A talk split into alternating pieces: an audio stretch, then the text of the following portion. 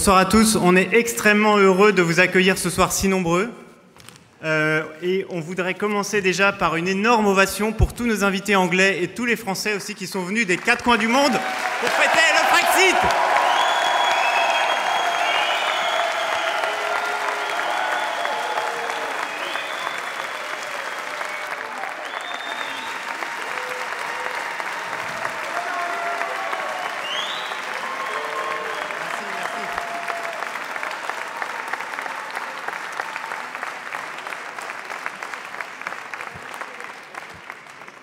nous avons le privilège d'avoir ce soir parmi nous un certain nombre de personnalités politiques anglaises. Donc nous avons des anciens ministres, nous avons des députés, nous avons d'autres personnalités. Euh, je vois Lucie Harris.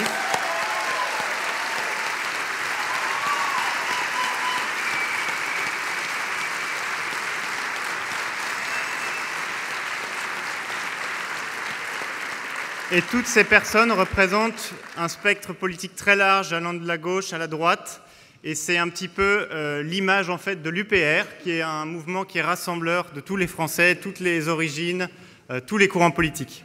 Donc, comme, euh, comme d'habitude, comme nous, procédons d'habitude, on va donner la parole à Monsieur Assolino pour le, le discours d'entrée, et ensuite j'appellerai successivement les personnalités à venir dire quelques mots d'encouragement aux Français qui sont là. on compte sur vous pour leur donner un accueil très très vibrant et très chaud. Voilà.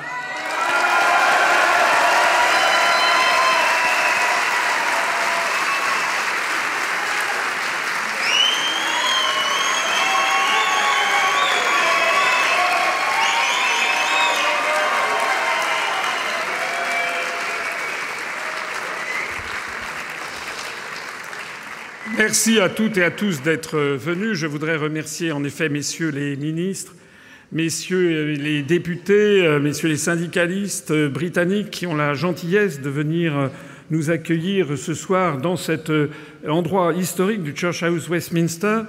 Je voudrais également remercier toutes celles et tous ceux d'entre vous qui sont venus de toute la France, mais aussi de l'outre-mer. Je crois qu'il y en a qui sont venus de Nouvelle-Calédonie à l'autre bout du monde.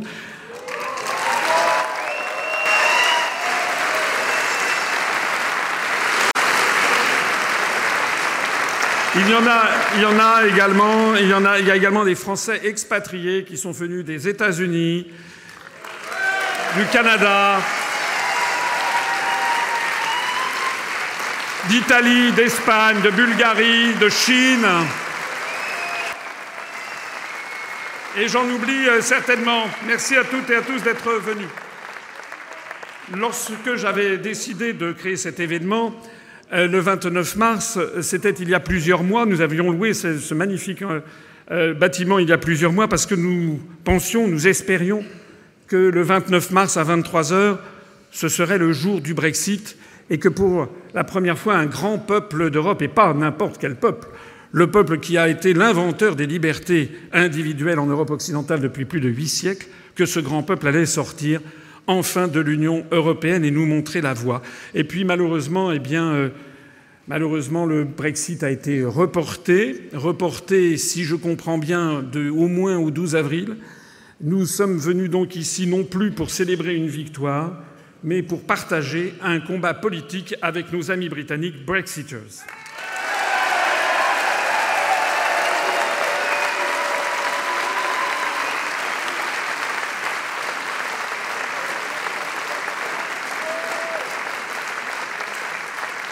Je voudrais, rappeler que le peuple norvégien, par référendum, a dit non à la construction européenne en 1972. Eh bien, ça n'a pas suffi. Les élites norvégiennes ont exigé qu'il revote une deuxième fois.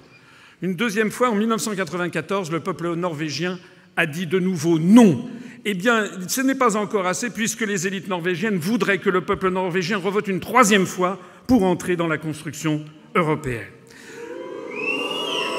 Je rappelle, je rappelle que le peuple danois a dit non par référendum en 1992 au traité de Maastricht et qu'on l'a forcé à revoter une deuxième fois, certes en apportant une modification substantielle, c'est que le Danemark n'entrerait pas dans l'euro, mais on l'a forcé à revoter une deuxième fois parce que le premier vote n'était pas le bon selon les élites européistes. Je rappelle qu'en Irlande, le peuple irlandais a voté non au traité de Nice par référendum en 2001 et que néanmoins on lui a imposé ce traité, une violation de la souveraineté du peuple irlandais. Je rappelle que le même peuple irlandais a voté non au traité de Lisbonne en 2008 par référendum, on lui a imposé un deuxième référendum pour qu'il vote dans la bonne direction de ce que souhaitaient les européistes. Je rappelle qu'en France, en 2005, par référendum, on a, demandé aux Français s'ils étaient pour ou contre la Constitution européenne. 55% des Français ont voté non à la Constitution européenne. Malgré, malgré cela, deux ans et demi, pendant deux ans et demi, les européistes ont fait le gros dos. Et puis, deux ans et demi après, on nous a imposé le traité de Lisbonne qui reprend 99,9% du texte de la Constitution européenne, et ceci a été fait dans le dos des Français par les parlementaires.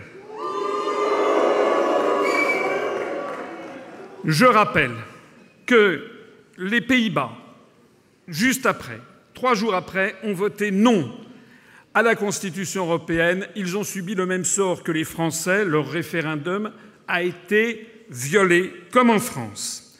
Je rappelle qu'en Grèce, en 2015, par référendum, le peuple grec a dit non aux injonctions de la Troïka. Il l'a eu quand même, il y a eu violation du référendum du peuple grec en 2015. Je rappelle qu'aux Pays-Bas, en 2016, il y a eu un référendum sur l'accord d'association entre l'Union européenne et l'Ukraine.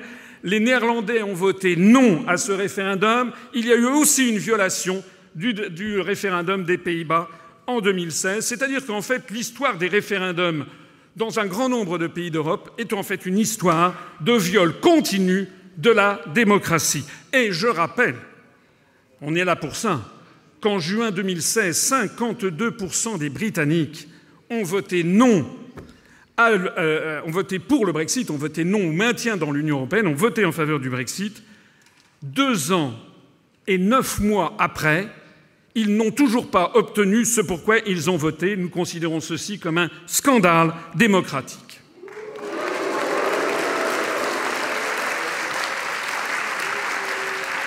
En réalité,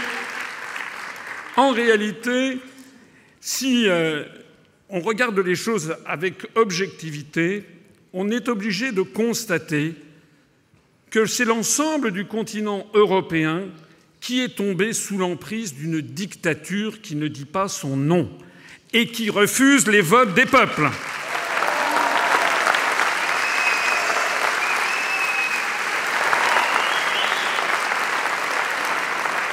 Dans les grands médias français, il n'y a pas de mots assez durs contre le peuple britannique, contre les 17 400 000 Britanniques qui ont voté pour le Brexit. Dans tous les grands médias européens, et en particulier dans les médias français, on présente les Brexiteurs comme des dingues, comme des fous, comme des gens qui ne savaient pas ce qu'ils voulaient, et on commence à dire qu'il faudrait un deuxième référendum parce qu'en fait les Britanniques auraient mal voté. On constate en fait une propagande abjecte contre les Britanniques, exactement comparable en définitive à cet ouvrage, cet ouvrage que j'ai apporté avec moi, qui est un ouvrage qui s'appelle L'Angleterre contre l'Europe, préfacé par Marcel Déat, et cet ouvrage qui euh, est publié en 1941, qui expliquait que l'Angleterre était l'empêcheuse de tourner en rond pour avoir en fait une Europe nouvelle, une Union européenne nationale socialiste, et donc l'Angleterre refusait cette mainmise de l'Allemagne sur le continent européen. Eh bien maintenant, nous en sommes à peu près arrivés au même moment, puisque, en définitive, ceux qui décident, qui veulent décider de l'avenir du Royaume-Uni, c'est M. Macron, dont je rappelle qu'il n'a pas.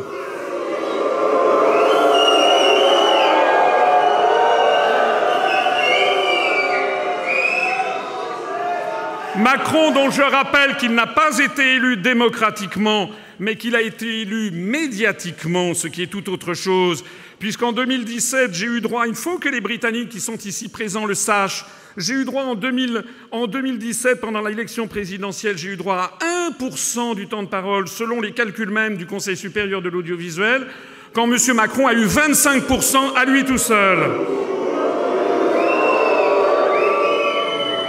L'Union européenne est tombée dans les mains d'une camarilla qui va de Macron à Madame Merkel en passant par M. Selmayr, qui est le directeur général de la Commission européenne que le très grand public ne connaît absolument pas et qui dirige d'une main de fer ce qui ressemble de plus en plus furieusement à une espèce de quatrième Reich.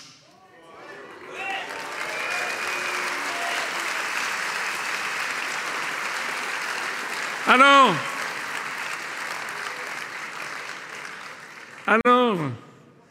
je ne voudrais pas, je ne voudrais pas que les personnes ici présentes, que les Britanniques pensent ce que je crois qu'ils croient, pensent que les Français seraient tous pour l'Union européenne. Je crois qu'au Royaume-Uni, on dit beaucoup que l'Union européenne serait une construction française.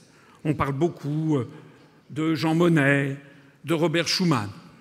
Je conseille aux Britanniques qui le pensent de lire un excellent journal britannique qui s'appelle le Daily Telegraph du 19 septembre 2000 et qui dévoilait les documents confidentiels défense de l'administration américaine pour les années 50 et 60 et qui expliquait comment, en réalité, Robert Schuman et Jean Monnet étaient en fait des employés des services américains et comment, en définitive, la construction européenne a été forcée. On a forcé la main aux Français. Donc je voudrais dire, et c'est mon premier message, qu'il y a en France une partie très importante de la population qui ne veut plus de la construction européenne.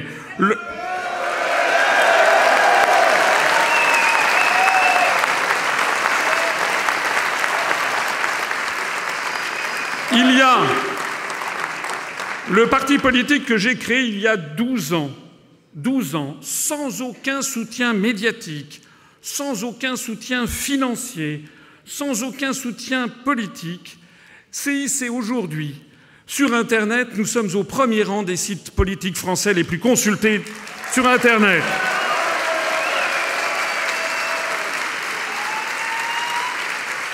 Avec, avec 35 300 adhérents, nous sommes désormais le troisième parti politique français en nombre d'adhérents payants puisque je ne parle pas du parti de M. Macron, qui est une plaisanterie où les gens ne payent pas pour adhérer.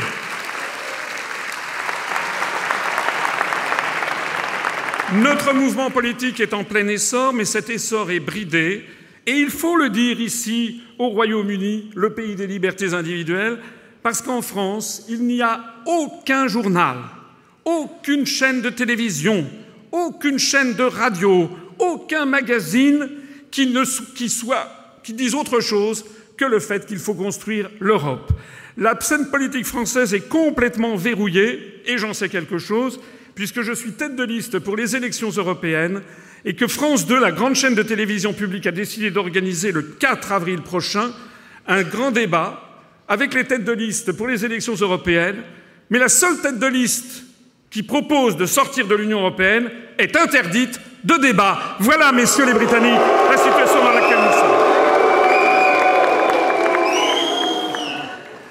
La deuxième chose, le deuxième message que je voudrais dire, c'est que le vote de juin 2016 a résonné à nos oreilles en France comme un formidable espoir pour le peuple français.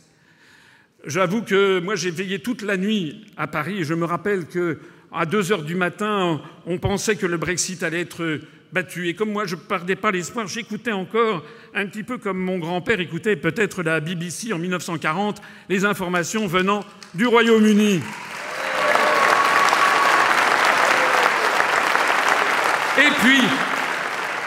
Et puis, il y a eu cette formidable information comme quoi le peuple britannique avait décidé de sortir de l'Union européenne.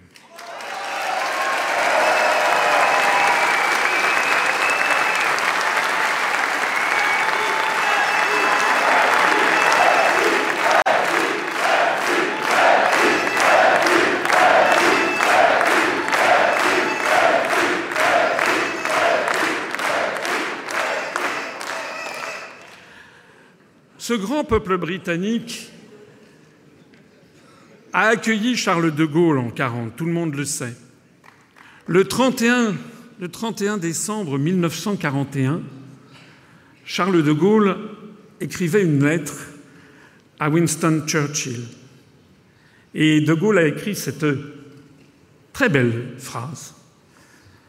Du fond de son malheur, la vieille France espère d'abord dans la vieille Angleterre.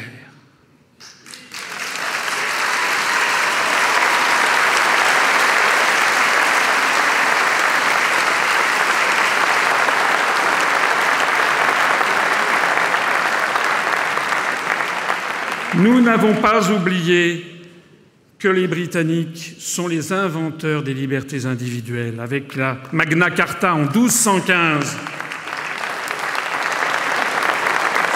Les Britanniques sont les inventeurs de la monarchie parlementaire. Ils ont notamment en 1641, avec la grande remontrance, ils ont demandé au roi de se défaire de tous les complots et de tous des complots venant du continent. Il s'agissait de complots papistes à l'époque pour assurer la liberté et respecter la volonté du peuple, la grande remontrance de 1641. Nous n'avons pas oublié que les Britanniques ont inventé la monarchie parlementaire, qu'ils ont inventé également les syndicats, les trade unions au XIXe siècle. Nous n'avons pas oublié nous n'avons pas oublié que les Britanniques ont été nos frères d'armes entre 1914 et 1918 et que beaucoup sont morts sur le sol de France, qu'ils reposent en paix.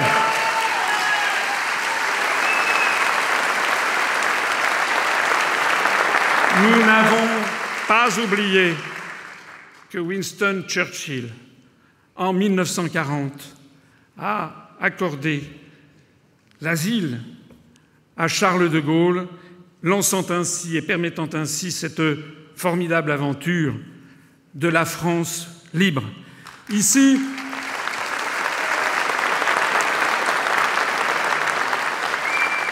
Ici, j'ai un exemplaire du Daily Telegraph du 15 juillet 1940 qui montre De Gaulle passant en revue le 14 juillet 1940 les maigres troupes de Français euh, qui étaient venus le rejoindre. Sur cette page de une du Daily Telegraph, il y a également ces forts propos de Winston Churchill qui disait We seek no terms and ask no mercy. Il disait que le peuple britannique se battrait jusqu'au bout pour assurer la liberté des Britanniques et il disait London in ruins better than enslavement.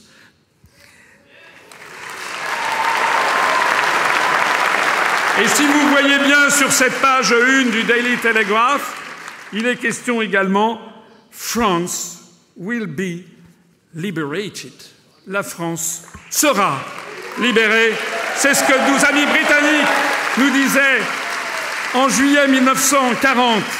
Alors, eh bien alors, je suis heureux de vous accueillir ici. En fait, en fait, je vais vous le dire, c'est le plus grand rassemblement politique français avec des Français venus de France qui se soit tenu au Royaume-Uni depuis 1940.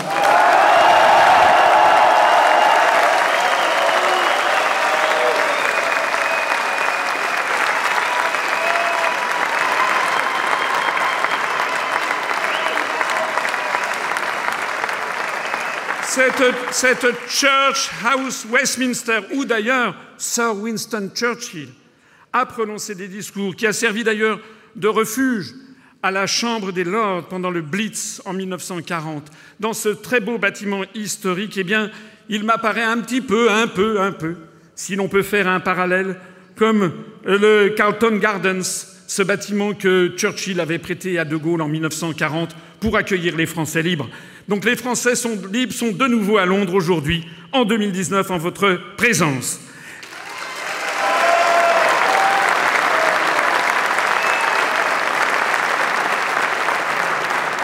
Et ce 29 mars 2019, nous aurions aimé que ce 29 mars 2019 soit le jour du Brexit. Nous espérons que ça sera le cas dans quelques jours, dans 12 jours encore à attendre, et d'un Brexit no deal, hein, puisqu'il n'y a pas de raison d'avoir forcément un accord. Les Britanniques ont le droit inaliénable de sortir de l'Union européenne.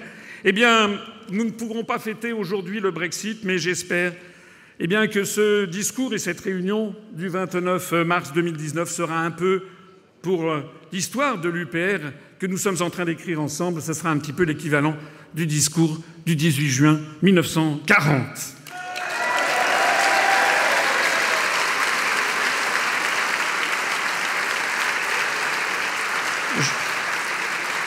Je terminerai ainsi, puisque je ne veux pas monopoliser la parole. Nous allons donner la parole maintenant à nos amis britanniques, mais je terminerai simplement en disant, en disant aux Anglais qui sont ici présents, please, don't give up.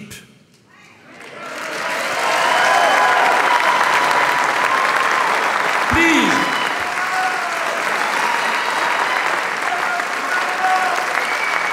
Ça n'est pas ça n'est pas parce que nous avons un nouveau Pétain à la tête de la France qu'il faut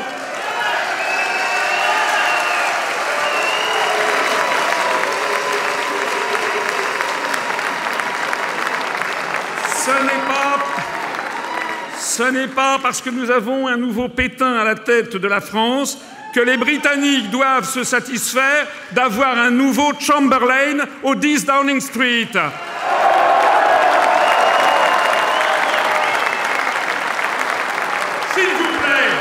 Amis britanniques, aidez-nous.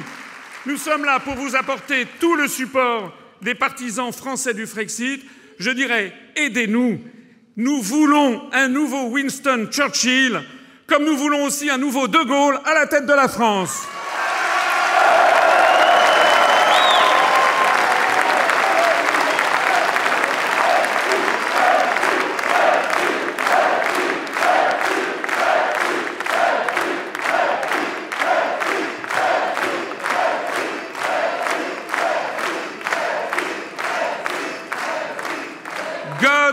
The Queen.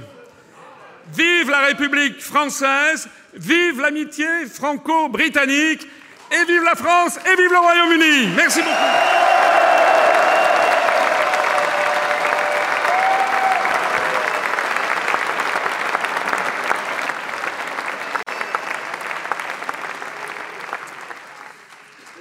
Alors nous allons maintenant avoir le, plaisir d'accueillir euh, Monsieur Brendan Chilton, qui est le, donc le chef du euh, Labour Leave, qui est un collectif qui s'est battu pour le Brexit euh, du côté travailliste. Et il est aussi conseiller, conseiller Labour du Kent. Donc maintenant, please give a very warm, warm welcome to Mr. Brendan Chilton.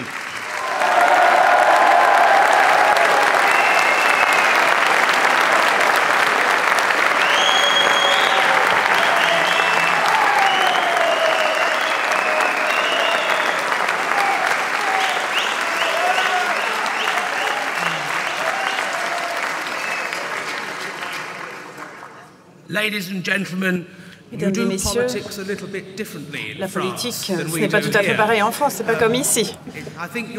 Mais chez vous, je pense um, que c'est un peu mieux. En fait, uh, j'aimerais remercier l'Union populaire républicaine de m'avoir invité à venir ici ce soir vous parler.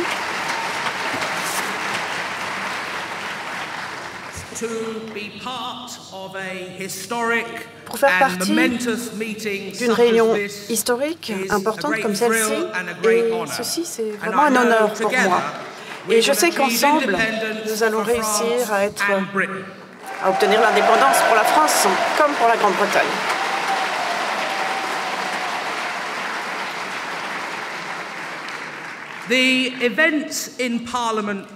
Les événements d'aujourd'hui au Parlement et ceux des deux dernières années ont donné mauvaise réputation à la démocratie britannique. La confiance de notre peuple en nos institutions, en nos hommes et femmes politiques et en nos processus démocratiques s'est aujourd'hui effondrée. Il y a beaucoup de colère dans le pays, beaucoup de frustration, mais il aurait fallu s'y attendre parce que l'Union européenne n'aime pas les référendums qui ne vont pas dans son sens.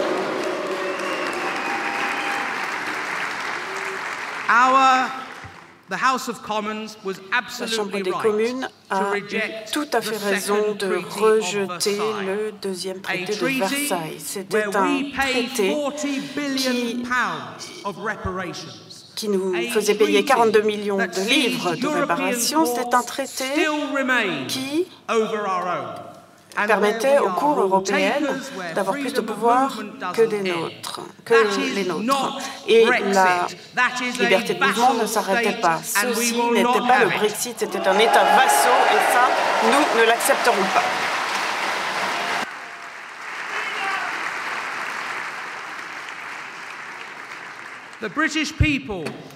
Les Britanniques ont voté pour quitter l'Union européenne. Les choses étaient très simples. Nous quittons le marché unique, l'union douanière et nous quittons toutes ces institutions non démocratiques et nous quittons la juridiction des tribunaux. Nous n'avons pas voté pour cet accord de retrait. Nous n'avons pas voté pour un deal, pour un contrat. Nous avons voté pour la souveraineté, l'indépendance, la liberté et la démocratie.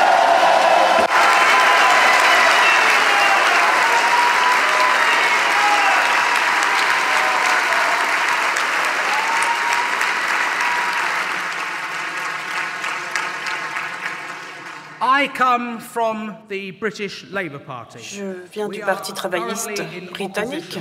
Aujourd'hui, nous sommes dans l'opposition. Mais dans toute notre histoire, le Parti travailliste du Royaume-Uni s'est opposé au fait que nous soyons membres de l'Union européenne. Notre premier grand Premier ministre euh, britannique travailliste, Clement Attlee, qui avait euh, servi pendant la Deuxième Guerre mondiale, a permis au Royaume-Uni de rester à l'extérieur de la communauté européenne et le leader travailliste dans les années 60, quelqu'un qui s'appelait Hugh Gaitskell, avait dit que si le Royaume-Uni entrait dans le marché commun, ce serait la fin de mille années d'histoire. Et il avait tout à fait raison. Et puis,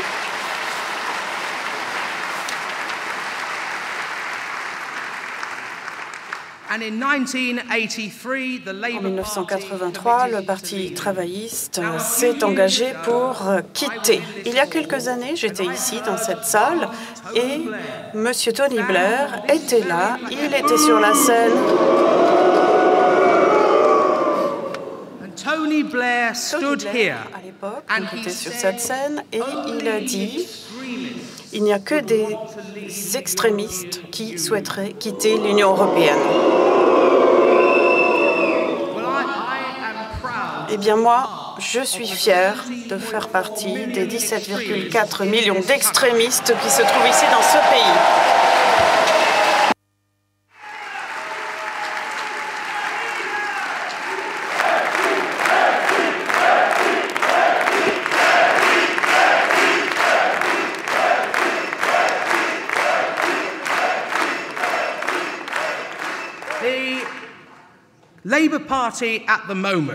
Aujourd'hui, le Parti travailliste doit se rendre compte de quelque chose. Ce sont des gens de la classe ouvrière du Nord et du milieu de ce pays qui ont pu gagner ce référendum. 70% des représentants qui sont qui ont des députés britanniques, ont voté pour quitter l'Union européenne, n'ont pas voté pour rester proche du marché unique ni pour une union douanière, et ils n'ont certainement pas voté pour qu'il y ait un deuxième référendum.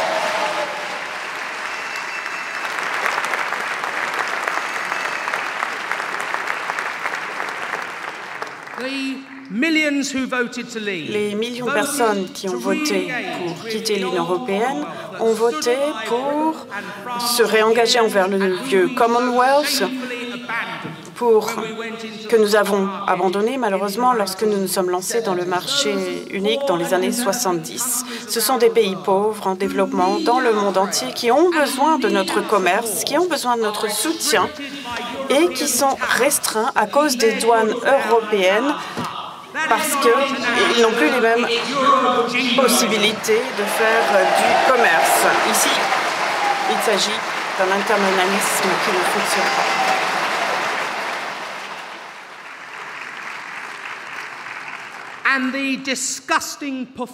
Et puis la performance dégoûtante des institutions européennes qu'ils n'ont pas fait signer leur compte depuis combien de temps Depuis 20 ans Eh bien, si ceci arrivait ici, dans ce pays, si vous étiez une petite entreprise, vous vous retrouveriez en prison pour cela. Mais il y a des règles qui marchent pour eux et des règles qui marchent pour tout le monde, les autres.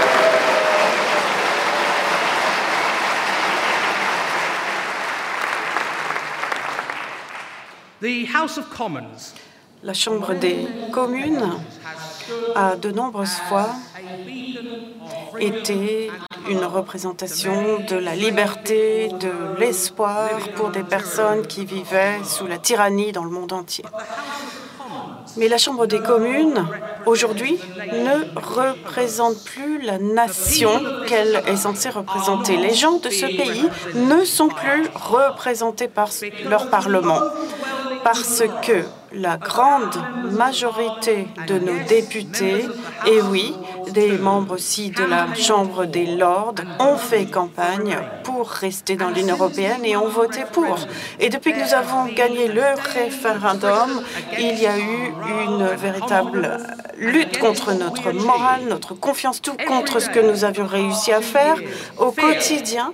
Tous les jours, on nous fait peur, on nous dit qu'il n'y aurait plus de médicaments, on nous dit que le commerce allait s'effondrer, on nous dit qu'il faudrait un budget d'urgence et on retirerait des milliards du secteur public, on nous dit que la livre va s'effondrer, on nous dit que la sécurité va être mise en danger et ces mensonges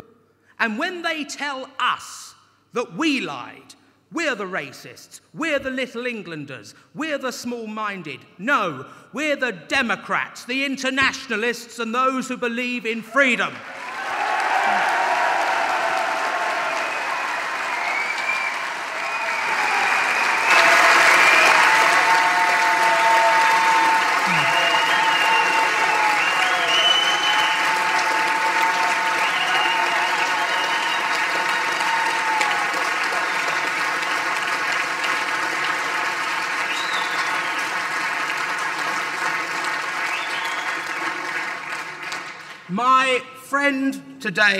Paul Embry.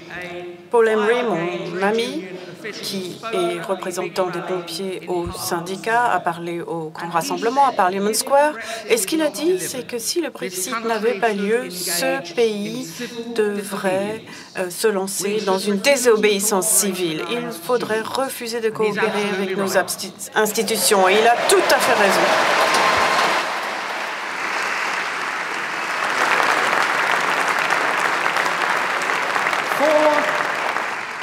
400 Il y a 400 ans, ce pays a vécu une guerre civile. Nous avons retiré un roi autocratique de droit divin. Mais au Parlement, nous avons aujourd'hui un Parlement qui est tout aussi autocratique, qui est encore pire qu'un roi autocratique, parce qu'il fait semblant de représenter le peuple et le roi ne dirait jamais cela. Il faut que le Parlement change. S'il ne change pas, je crains pour l'avenir de la démocratie ici dans ce pays. Alors, je vais essayer de conclure. Eh bien, nous n'avons pas encore quitté l'Union européenne et aujourd'hui, on aurait dû faire la fête. Malheureusement, on ne fait pas la fête. Aujourd'hui, nous lançons un cri de rappel. Les forces du Remain, les forces antidémocratiques se sont assemblées, ont énormément de fonds, énormément d'argent. Ils ont des organisations énormes et il y a un nouveau parti qui s'appelle le groupe indépendant qui vient d'être lancé et ils sont déterminés à ne pas respecter le référendum et à nous euh, laisser au sein de l'Union européenne. Et nous n'allons pas leur permettre de faire cela. Nous allons quitter l'Union européenne.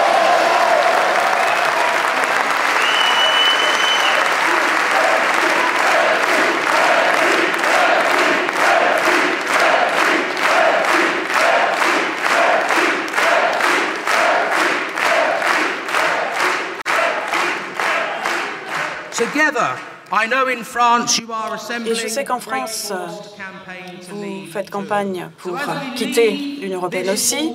Et ensemble, lorsque nous allons partir ce soir, en tant que Brexiteurs, Frexiteurs, eh bien, je propose que l'on se dise aux armes citoyens.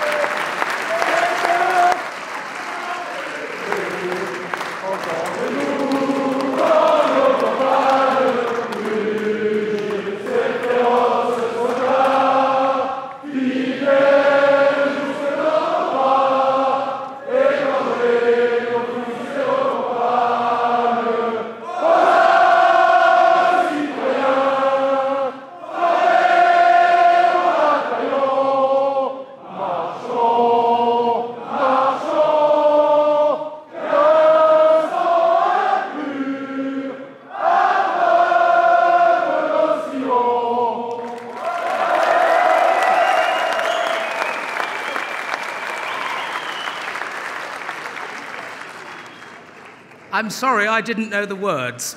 Uh, but our watchword should be Mais en tout cas, notre euh, slogan, il faut que ce soit ça. Aux armes citoyens. Your battalions. March on, march on, and together, if we Et ensemble, campaign and si nous believe in what we're campagne, doing, si nous croyons vraiment en ce que nous reign. faisons, nous aurons la liberté. Merci.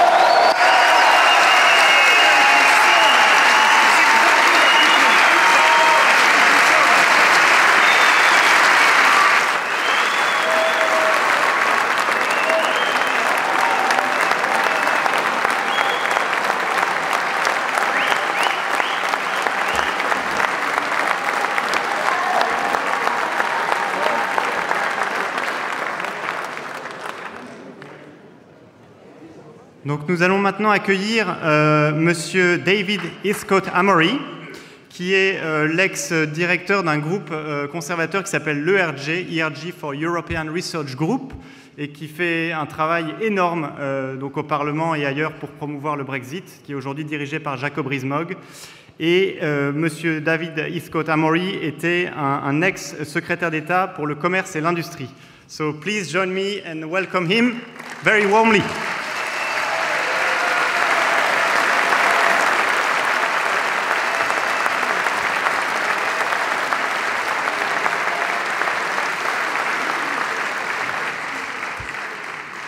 Thank you very much indeed. Merci beaucoup. Merci. Je suis ravie d'être ici ce soir et je souhaite à l'UPR son succès pour sa mission historique pour que la France soit un pays libre et indépendant à nouveau. You will find it can be a lonely road, but I Vous verrez que c'est un petit peu parfois quelque chose de solitaire, mais je vous promets qu'il y aura des millions qui vont vous rejoindre et la destination est sûre. Une France indépendante qui pourra sauver l'Europe.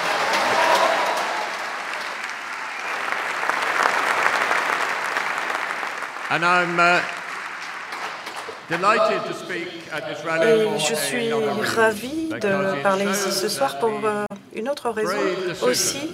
C'est parce que cela montre que la décision courageuse prise par 17,4 millions de Britanniques, le, plus- le nombre le plus élevé euh, de tous les temps, donc, euh, qui a voté pour l'indépendance en 2016, ça nous montre que ce n'est pas une excentricité isolée, mais au contraire, que cela fait partie d'un mouvement pan-européen qui souhaite rétablir la démocratie et le- l'auto-gouvernement.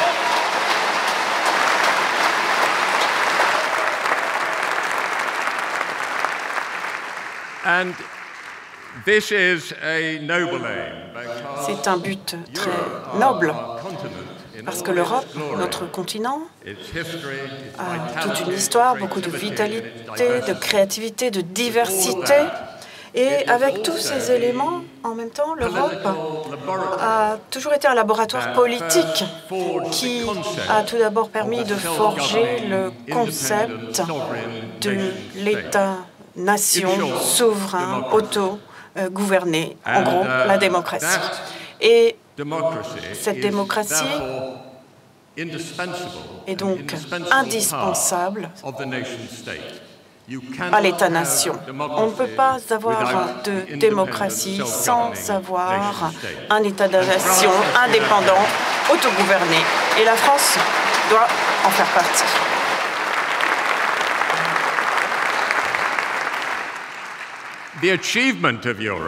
Et les réussites de l'Europe, en fait, ça a été que cette idée s'est développée dans le monde entier. C'est la base de la Charte des Nations Unies, c'est quelque chose qui a été adopté dans le monde entier. Mais ce qui est extraordinaire, c'est qu'en Europe, on est allé dans l'autre sens. Nous avons abandonné l'idée d'avoir des États-nations autogouvernés indépendants et à la place, ce que nous avons, c'est qu'on a démantelé cette idée. Et ceci a déjà été essayé dans le passé, vous le savez, dans l'histoire européenne.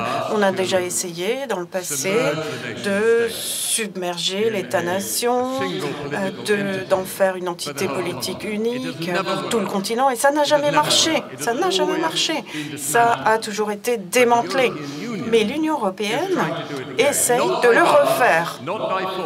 Pas par force, mais par bureaucratie, par règlement, par réglementation, par transfert des pouvoirs euh, de, de droit, des lois, des peuples vers le centre.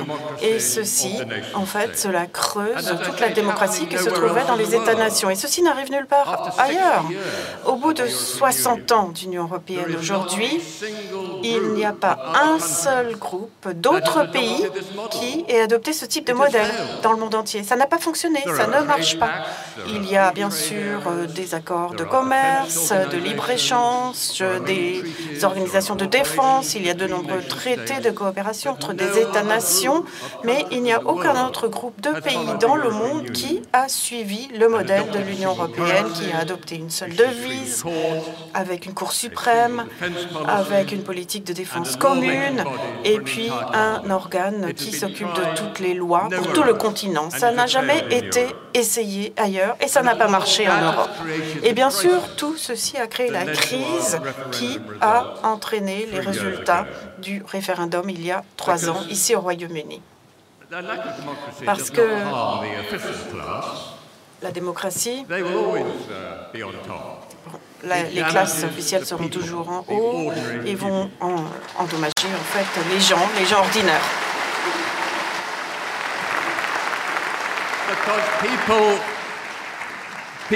Pourquoi Parce que les gens ont besoin d'avoir un sentiment d'appartenance, d'identité, de sécurité.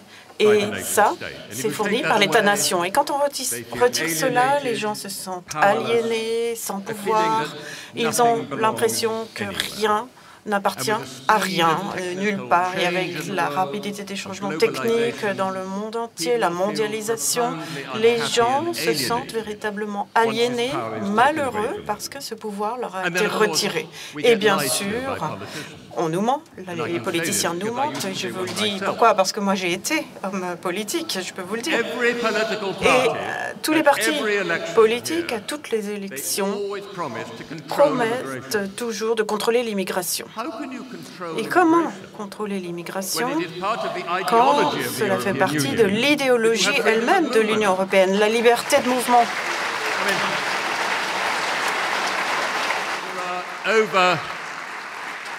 il y a plus d'un demi-milliard de personnes qui peuvent venir ici complètement librement et obtenir tout ce qu'ils veulent sans que l'on ne les contrôle du tout. Et donc, les gens mentent aux électeurs quand on leur dit que l'on peut contrôler l'immigration. Et les gens ont bien compris cela. Et ça, c'est l'une des raisons pour lesquelles on a voté pour le, le référendum. C'était le nombre le plus important de toute l'histoire, donc pour quitter l'Union européenne. Alors, bien sûr, l'Union européenne a rebondi en disant qu'il fallait faire des réformes Ils ont dit qu'ils écoutaient, mais ne les croyaient pas. Parce que je sais, j'ai essayé de réformer l'Union européenne, je le sais. J'ai été ministre de l'Europe pour un euh, gouvernement conservateur pendant deux ans. Je sais donc ce que l'on dit de manière officielle, mais la réforme ne les intéresse pas. Et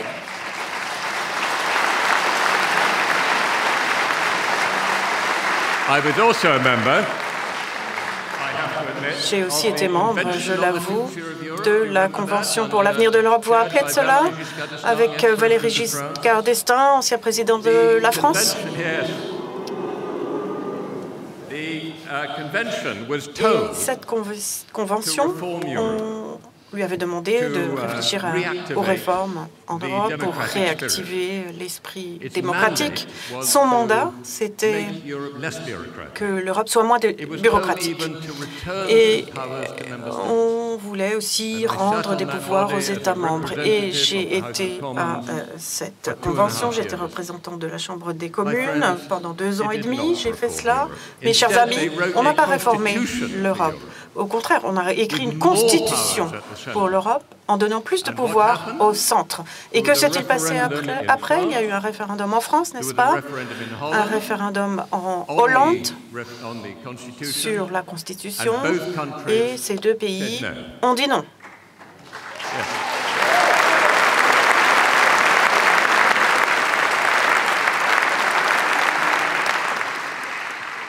But what happened? Mais ce qui s'est passé aussi, c'est que la substance elle-même de la Constitution, son texte, tout cela a été incorporé dans le traité de Lisbonne. Et on a ignoré donc les résultats des référendums. D'ailleurs, c'est ce qu'ils font toujours. L'Union européenne n'est pas non démocratique, elle est antidémocratique.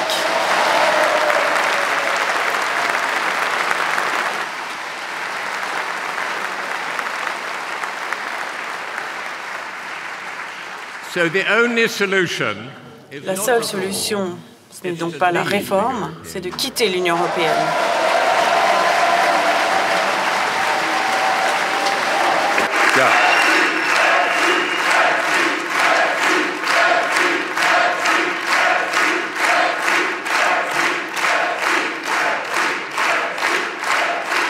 Quite right. So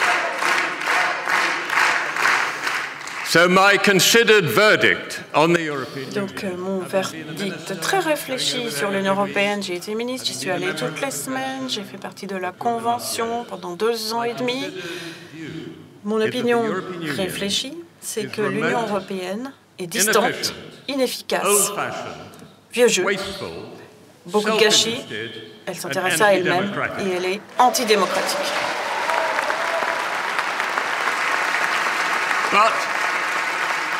They will never relinquish power. Mais ils ne lâcheront jamais le pouvoir. Ils ne se réformeront jamais.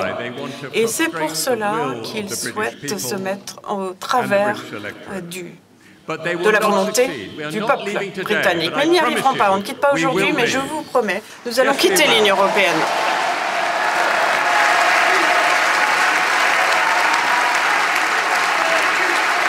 And we will leave And you will leave. Nous allons quitter l'Union européenne et vous aussi.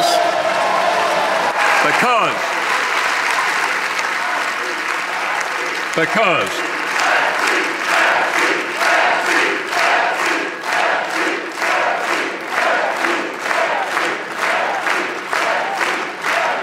Yes, you will. And the reason is this. La raison est la suivante, et ça va être ma dernière euh, remarque. Il y a une autre Europe qui peut naître, qui attend, et qui doit être euh, découverte ou redécouverte. Une Europe plus ancienne, une Europe démocratique, une Europe où il y a des États-nations démocratiques, autogouvernés, qui s'associent de manière libre, qui coopèrent ensemble, qui font des choses ensemble, qui font du commerce, mais qui ne sont pas gouvernés ensemble. Et donc je dis, vive la France Vive, vive the Union, vive the Union Populaire République. Good luck.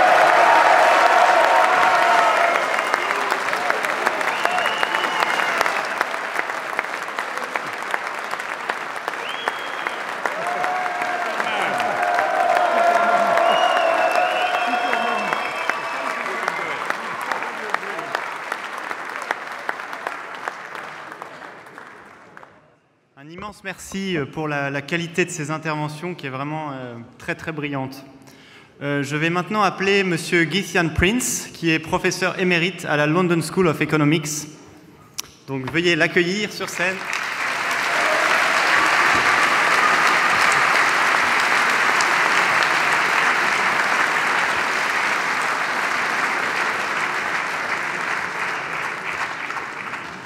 Monsieur le Président,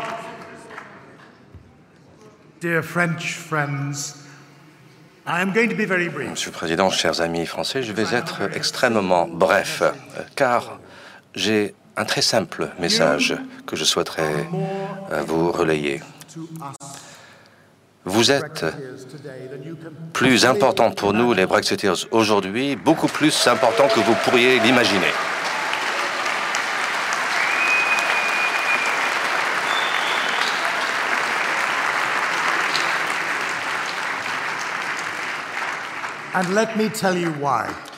Et laissez-moi vous expliquer pourquoi. C'est un fait que l'heure la plus sombre de la nuit, c'est juste avant l'aurore.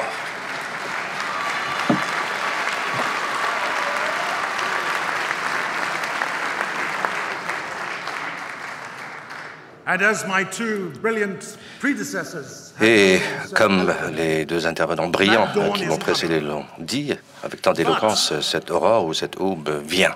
Elle approche à grands pas. Mais il est essentiel pour ceux qui souhaitent ne pas respecter la volonté des 17,4 millions de Britanniques qui ont voté pour le Brexit, il est essentiel pour eux de maintenir un mythe, à savoir que vous n'existez pas. Que la France profonde, en français dans le texte, ne peut pas être comprise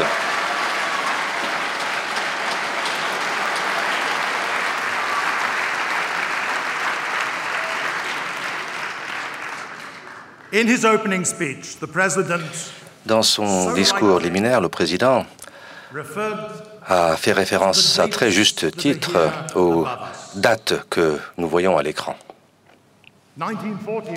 1940, c'est quand cette chambre a été ouverte.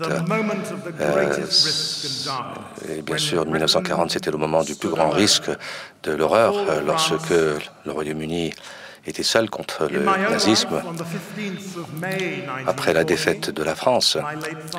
Le 15 mai 1940, mon père, qui est décédé maintenant, qui a été un des fondateurs de la résistance aux Pays-Bas, euh, s'est enfui et est venu dans ce pays sur le dernier euh, navire de pêche qu'il a pu prendre et a traversé la mer du Nord.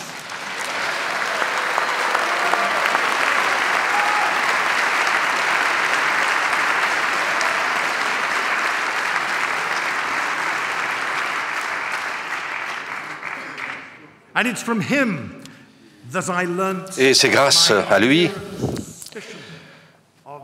que j'ai appris à me méfier de ces soi-disant grands projets européens. Il était contre l'adhésion du Royaume-Uni à la communauté européenne. Lorsque nous a donné l'occasion de voter là-dessus il y a tant de décennies, euh, je m'y suis opposé également, mais ça nous a pris plus de 40 ans maintenant pour euh, à nouveau nous faire entendre. Et comme mes collègues l'ont dit, maintenant cette voix s'est fait entendre et euh, on ne pourra la rendre silencieuse à l'avenir. Et donc, votre présence ici aujourd'hui brise ce, ce mythe que euh, les Français et les Britanniques sont euh, alignés, car la France, apparemment, soi-disant, soutient ce grand projet euh, européen, et par conséquent, nous sommes contre vous. Bien, vous démontrez que cela est un mensonge, que c'est un mythe.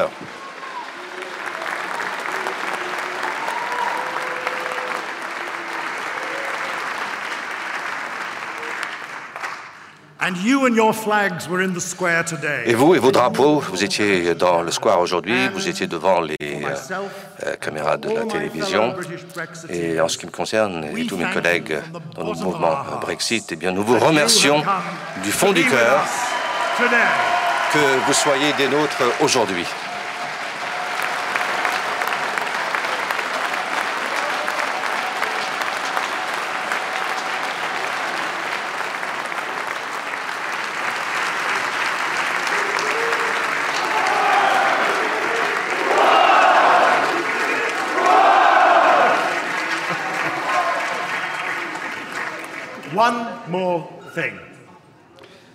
Une chose que je souhaiterais ajouter.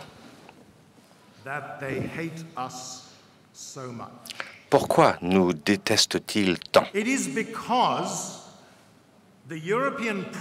C'est parce que le projet européen auquel ils sont tellement attachés, M. Selmayr et ses cohortes,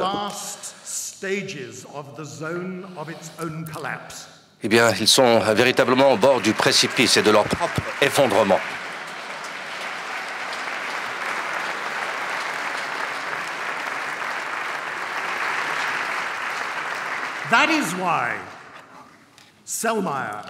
Et c'est la raison pour laquelle Selmayr veut du mal à ce pays. Ce pays, ce pays qui, en 1940,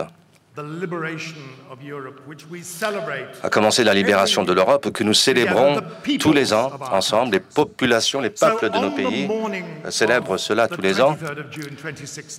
Et le matin du 23 euh, juin 2016, après que nous ayons voté pour quitter l'Union européenne, j'ai reçu un texto et un appel téléphonique. Et le texto provenait d'un ami aux Pays-Bas qui euh, m'a dit eh bien, bravo. Euh, à nous maintenant.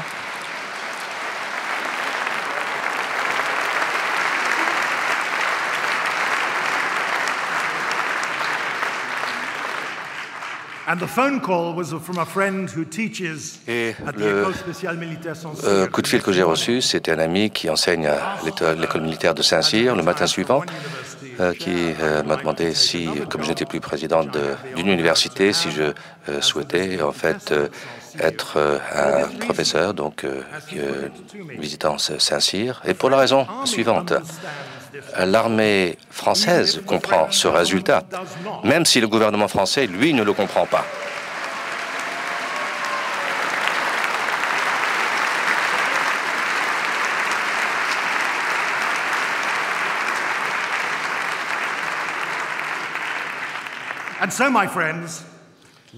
donc, mes amis, nous marcherons ensemble. Les peuples marcheront ensemble vers une Europe qui se reconstruira sur euh, des bases solides euh, et sur un, un rocher et pas sur du sable. Donc voilà notre avenir.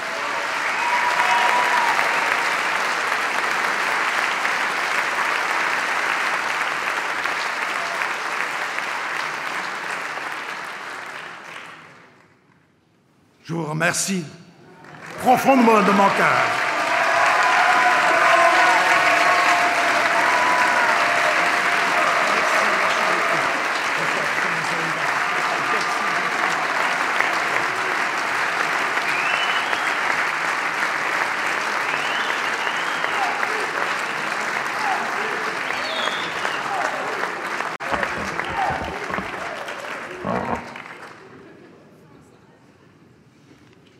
Un petit point logistique. Euh, il nous reste à peu près une heure avant de bouger vers les salles annexes où le dîner sera servi. Donc ce sera une sorte de buffet chaud avec des ramequins chauds qui vous seront servis. Euh, donc on va essayer de faire passer encore euh, quelques interlocuteurs d'ici là. Et je vais appeler la prochaine personne qui est Lord Hamilton of Epsom et qui est l'ex-ministre d'État des Forces armées. Donc je...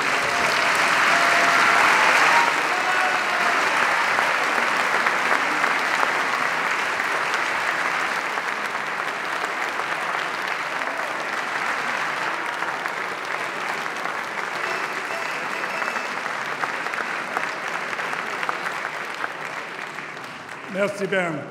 Messieurs, Mesdames, je regrette que je, je ne parle français bien, so I will have to speak to you in.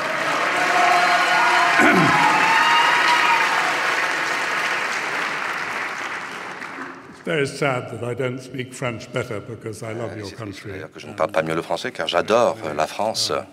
Et j'ai un grand nombre, euh, j'avais un grand nombre d'amis euh, français, surtout quand j'étais jeune, qui ont amélioré mon français, mais à l'époque, mais c'était il y a très longtemps.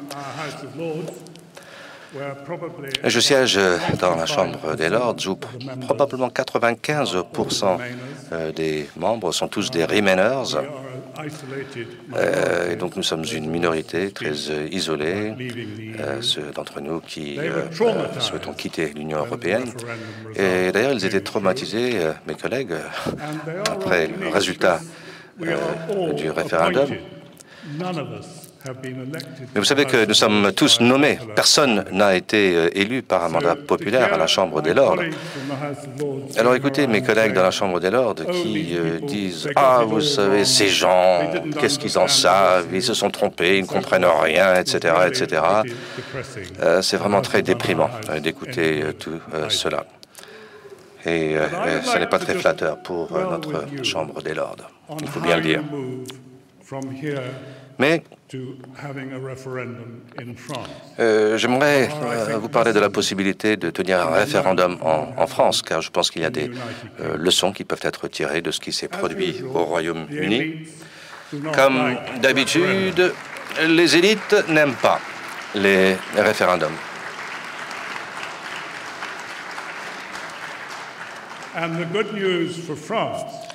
Et la bonne nouvelle pour la France, c'est referendum que euh, l'on m'a dit que si euh, un référendum devait être tenu en France euh, sur euh, l'Union européenne, eh bien que vous voteriez pour quitter l'Union euh, européenne.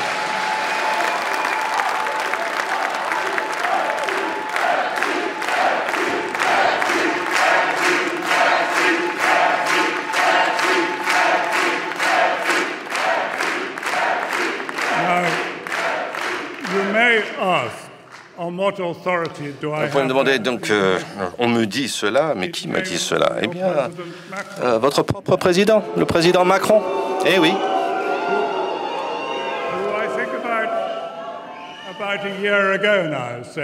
qui, il y a environ un an, a dit que si un référendum devait avoir lieu en France, la France voterait pour quitter l'Union européenne. Et bien sûr, ce que cela veut dire, c'est que moi, président Macron, eh bien, je ne vais pas organiser de référendum.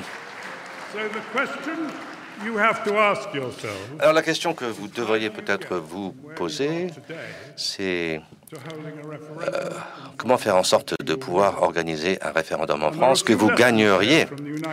Et donc là, je pense qu'il y a quelques leçons à tirer euh, de l'exemple du Royaume-Uni. Minister David Cameron était notre premier euh, ministre.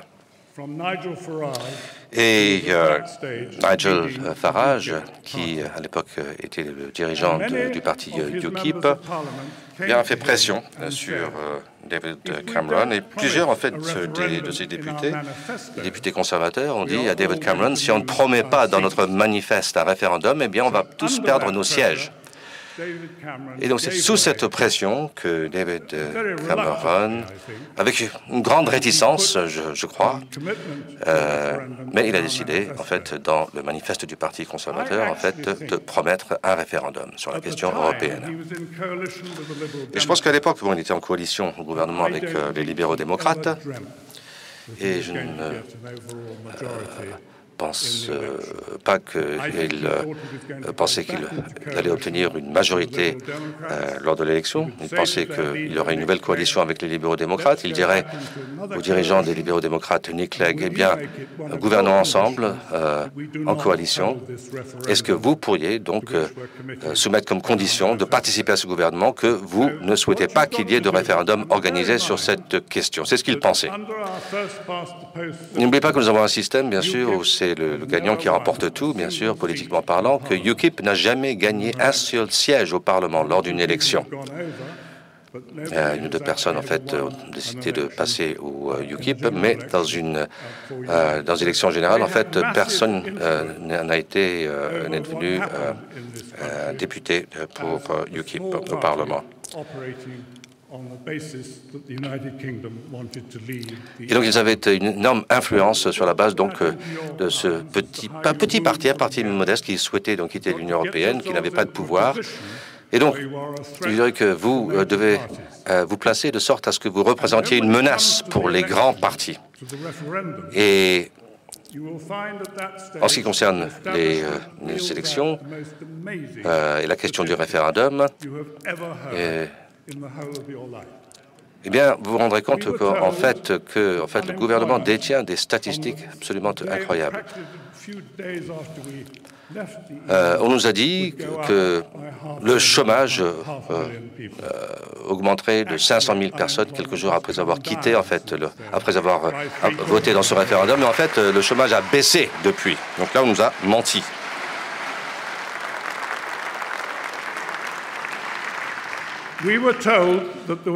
Dit au lendemain du référendum qu'il y aura énormément de pression sur la livre sterling dans les marchés, que la Banque d'Angleterre devrait donc euh, euh, augmenter le taux d'intérêt à un tel niveau que les gens ne pourraient plus euh, rembourser leurs prêts hypothécaires et que les, prix, donc le prix de l'immobilier chuterait de 30%. Mais en fait, ce qui s'est produit, c'est que la Banque d'Angleterre a baissé les intérêts et le taux de l'immobilier, en fait, le prix de l'immobilier a continué à augmenter depuis le jour du euh, référendum.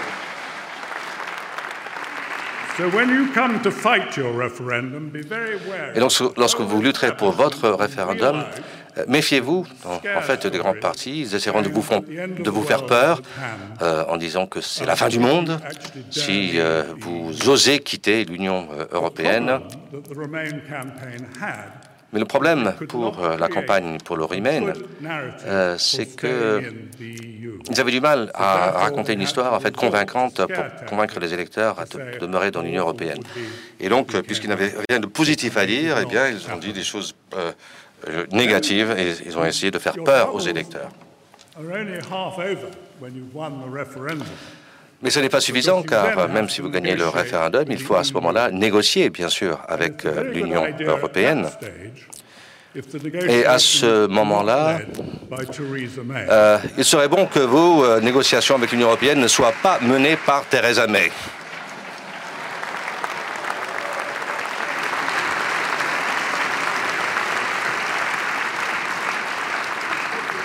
Welcome, Kate. Il y a quelques règles d'or à suivre lors de négociations. Euh, la première chose, euh, euh, il faut veiller à ce que ce n'est pas l'autre partie qui établisse en fait quel va être le programme des négociations. Et il ne faut pas non plus décider de ce que vous allez dépenser, combien vous allez donner à l'autre partie avant de négocier en fait votre départ. Et donc il faut que vous soyez prêts à quitter la salle de négociation si vous pensez que l'autre côté, en fait, va imposer des demandes qui sont déraisonnables. Mais Theresa May n'a fait rien de tout cela et c'est pour cela que nous connaissons le chaos que nous connaissons aujourd'hui. Mais n'oubliez pas que euh, si votre président pense que la majorité des Français souhaitent quitter euh, l'Union européenne, eh bien, il est inévitable à terme que cela se produise.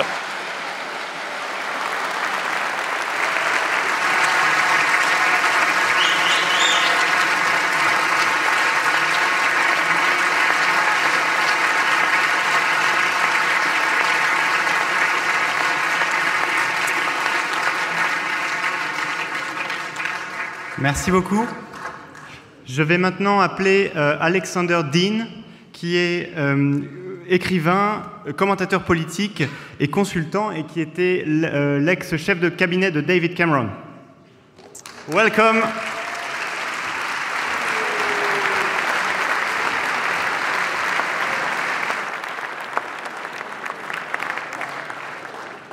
My friends, you give me hope. Chers amis, vous me remplissez d'espoir.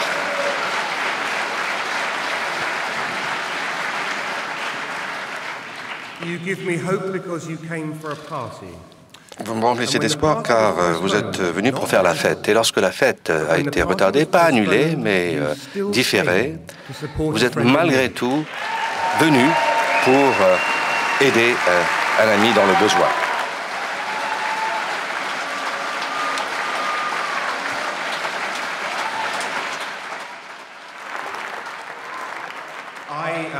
I was lucky enough to lead the Grassroots Out Coalition. Euh, il y avait une campagne pour quitter l'Union européenne. J'ai mené donc une de ces campagnes. Et avec mon ami Jeremy Hoskin, j'ai fondé également Brexit Express. Je ne sais pas si vous avez vu les affiches qui nous ont donné euh, le euh, slogan dans tout le pays Adorez l'Europe, mais pas l'Union européenne.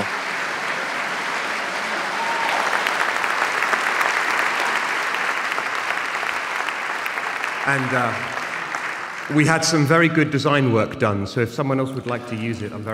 et si vous voulez euh, vous servir en fait de ces affiches, car le graphisme était excellent, eh bien, n'hésitez pas. Écoutez, moi, vous savez, je suis quelqu'un qui fait des, campagnes, euh, et après la campagne que nous avons lancée dans notre pays, j'aurais peut-être trois conseils à vous donner, et ça ne peut être que des conseils, car après tout, c'est à vous euh, de décider si votre pays quitte l'Union européenne. Moi, je suis britannique, il faut euh, prendre l'habitude de dire euh, c'est pas c'est pas mes affaires, c'est les vôtres. C'est seulement l'Union européenne qui pense pouvoir en fait dicter à des pays souverains. moi, j'ai voté pour quitter l'Union européenne le 23 juin 2016. C'était ma décision. C'est à vous de décider pour votre pays. Donc, c'est un simple conseil.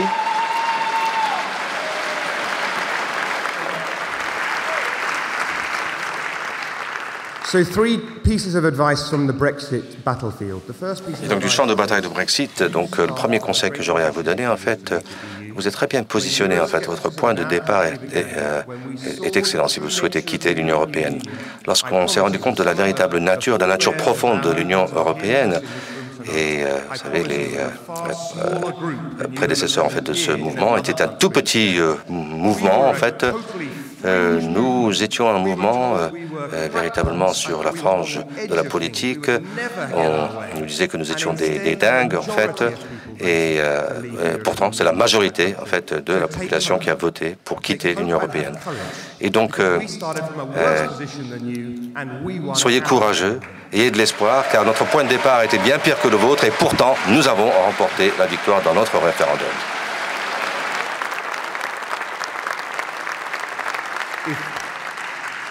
If you listen to our parliament today, you'd think they'd forgotten the result. parlementaires euh, aujourd'hui, vous pourriez avoir l'impression qu'en fait, ils ont oublié le résultat, mais nous avons gagné.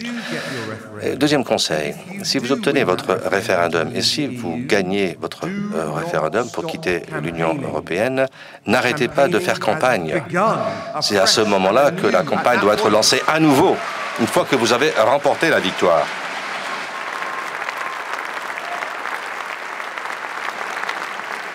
And if you think you have seen dirty tricks from the establishment Mais si when vous pensez que, en fait, euh, lors du référendum, euh, que euh, les grands partis se sont mal comportés, eh bien, attendez en fait, de remporter la victoire et vous vous rendrez compte en fait de ce qu'ils sont vraiment capables de faire. Et mon troisième conseil, c'est que si vous obtenez et remportez votre référendum, et si vous n'arrêtez pas sur une telle lancée, si vous continuez à faire campagne, eh bien, le Troisième conseil que je vous donnerai est le suivant.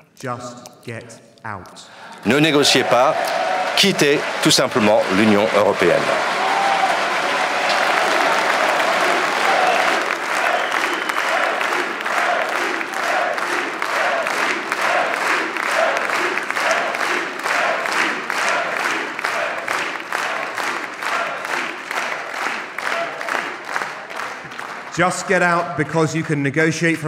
Tout simplement car vous pouvez négocier de l'extérieur. Vous êtes un grand pays et de mon grand pays. Je souhaite simplement vous dire, c'est votre décision, pas la nôtre, mais j'espère que vous pourrez apprendre de notre décision. Et merci infiniment encore une fois d'être parmi nous. Vraiment, je suis très touché.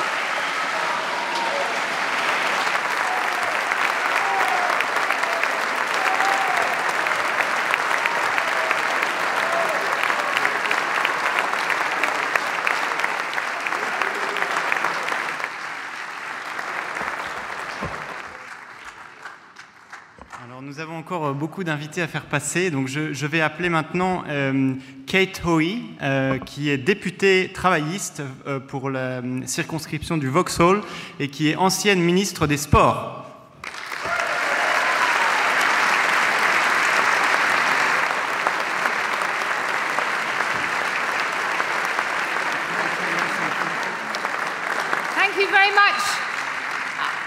I'm a very late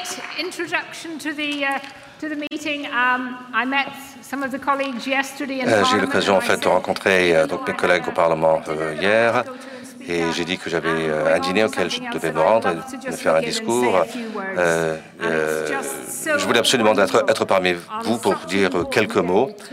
Et c'est merveilleux en fait de vous avoir tous parmi nous ici aujourd'hui en cette journée très importante. Je pense que votre détermination est tout à fait remarquable.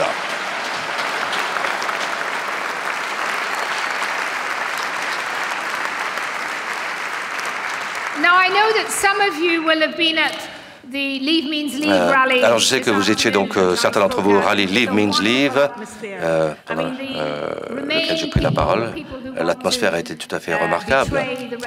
Et ceux qui souhaitent trahir le référendum et trahir la voix du peuple ont organisé une, une marche l'autre semaine. Ils ont parlé en fait de, de 1 million de personnes. Ils étaient environ 300 000, pas 1 million.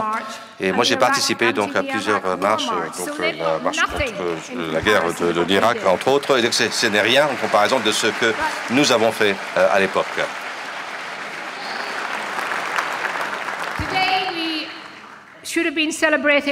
Alors aujourd'hui, c'est vrai que nous aurions dû célébrer, mais comme je l'ai dit lors de notre euh, rallye, euh, ben, on ne célèbre pas le fait que nous quittons ce soir, mais nous célébrons le fait que nous sommes plus forts que jamais, plus déterminés que jamais,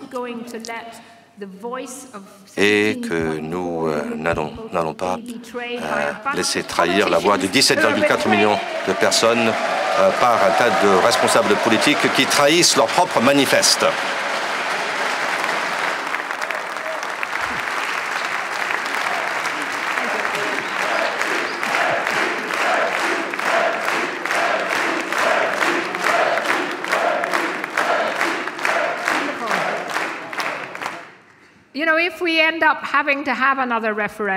Vous savez que euh, si un deuxième référendum devait être organisé, moi je ferais tout pour l'arrêter, eh bien j'aimerais que vous reveniez s'il vous plaît, car on a besoin vraiment de votre soutien. C'est merveilleux. Euh, j'ai euh, été élu au Parlement britannique euh, il y a 30 ans, en juin de cette année, en juin 1989. Et je me souviens, j'ai toujours été contre, j'étais contre le marché commun à l'époque.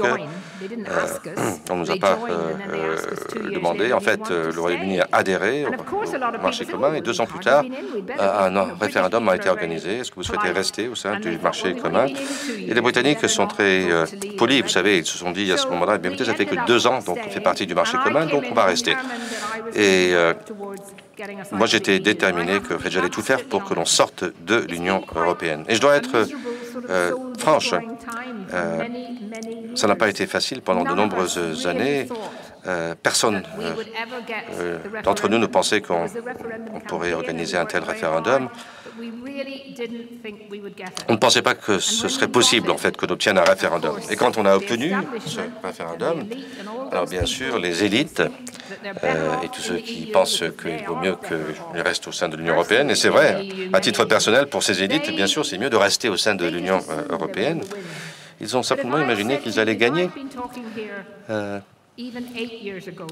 mais si j'avais pris la parole ici, il y a même, je dirais, il y a huit ans, et si à l'époque j'avais pensé qu'on aurait une occasion en 2016 euh, d'avoir un tel référendum et de remporter ce référendum, eh bien à ce moment-là, je n'aurais pas parié sur nos chances de succès. Euh, et je pense que, euh, en ce qui vous concerne, les gens vous diront Ah, ben écoutez, vous savez, la France ne pourra jamais, jamais quitter l'Union européenne. C'est ce qu'ils nous ont dit également. Et ils avaient tort. Ils avaient tort. Pourquoi? Parce que le peuple en avait assez de l'Union européenne. Et donc, vous avez cette opportunité véritablement en fait de d'établir un, élan pour obtenir un référendum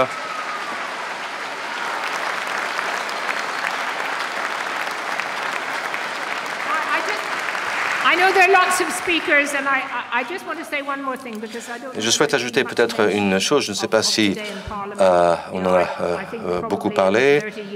en, en, 30 ans, je dirais, je n'ai jamais été, je n'ai jamais eu aussi honte de mon propre Parlement que ces deux ou trois derniers mois. Euh, euh, la journée après le référendum, il y avait des gens qui souhaitaient détruire euh, le résultat du Brexit. Et de manière souvent très astucieuse, il faut bien le reconnaître. Et nous croyons naïvement, peut-être, dans la démocratie, on pensait qu'on avait gagné.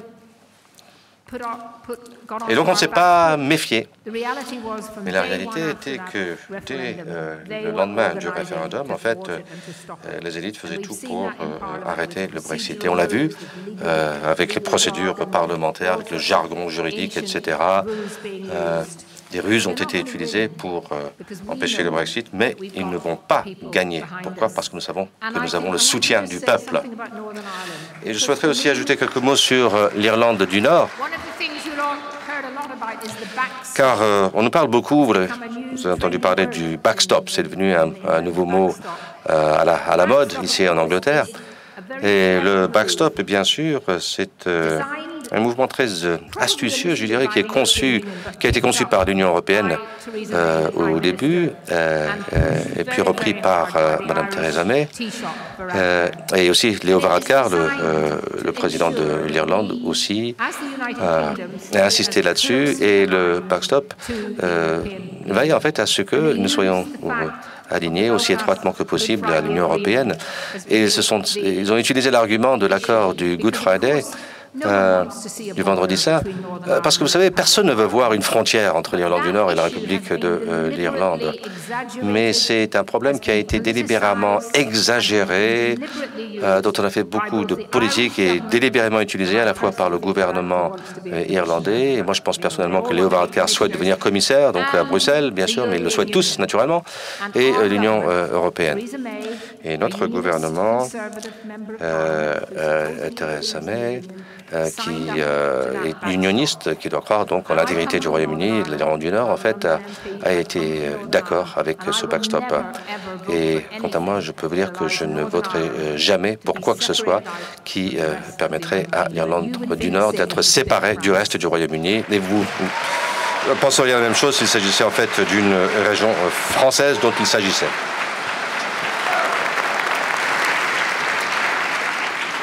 Thank you for giving me et donc merci euh, infiniment, c'est un privilège de prendre la parole devant vous.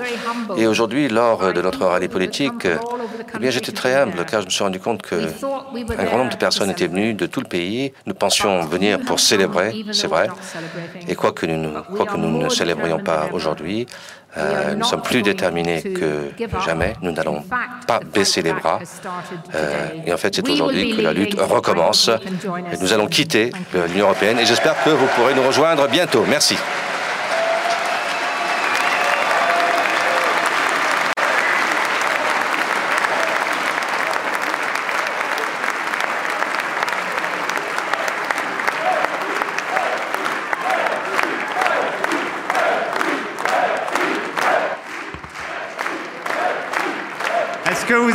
Là Pourquoi est-ce que vous êtes là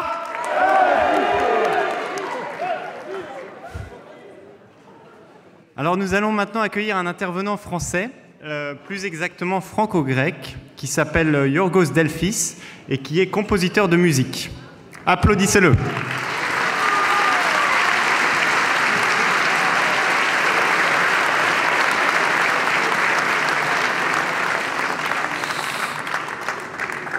I want just to, telling, to tell you one thing. You could never tell tonight this sound all Greek to me. En fait, ce soir, vous n'allez pas vous pouvoir me dire que ce que je dis, c'est que du grec. Non, je vais commencer. Il y a d'anglais, du français. On parle d'économie. Mais qu'est-ce que c'est l'économie?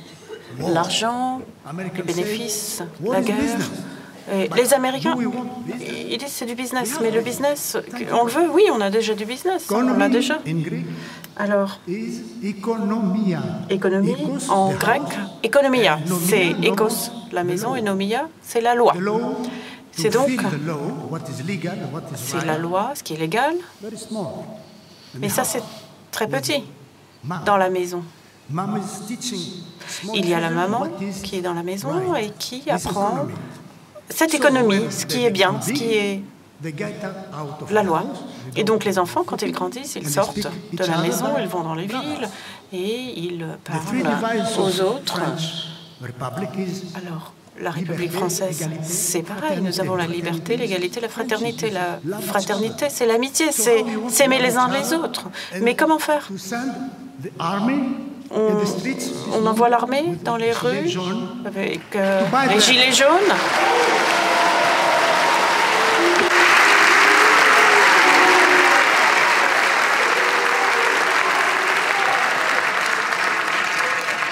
And all these things et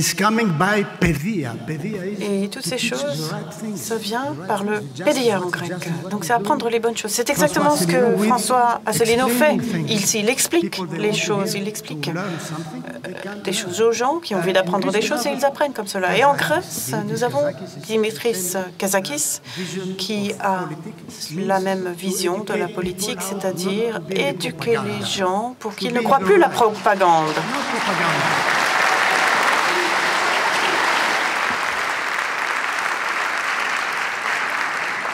Fed up from propaganda. I'm a musician. I've been asked to make the uh, anthem of Europe.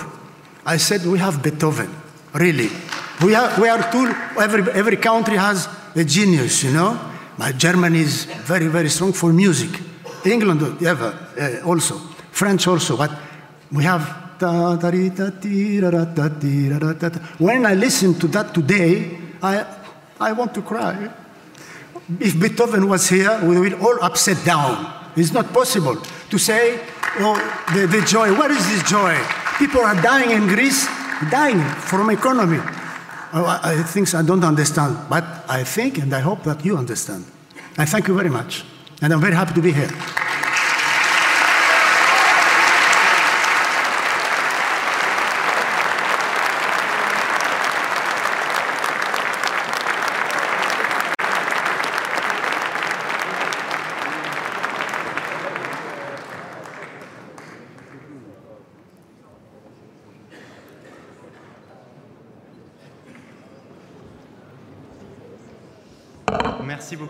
Ce, discours.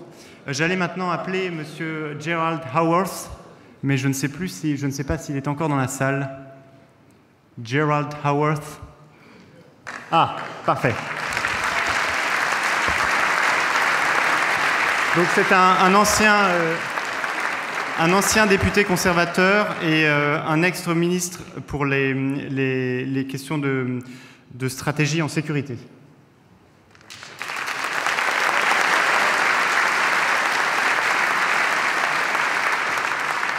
Et bonsoir tout le monde. Salut à tous les Français à Londres. Bienvenue.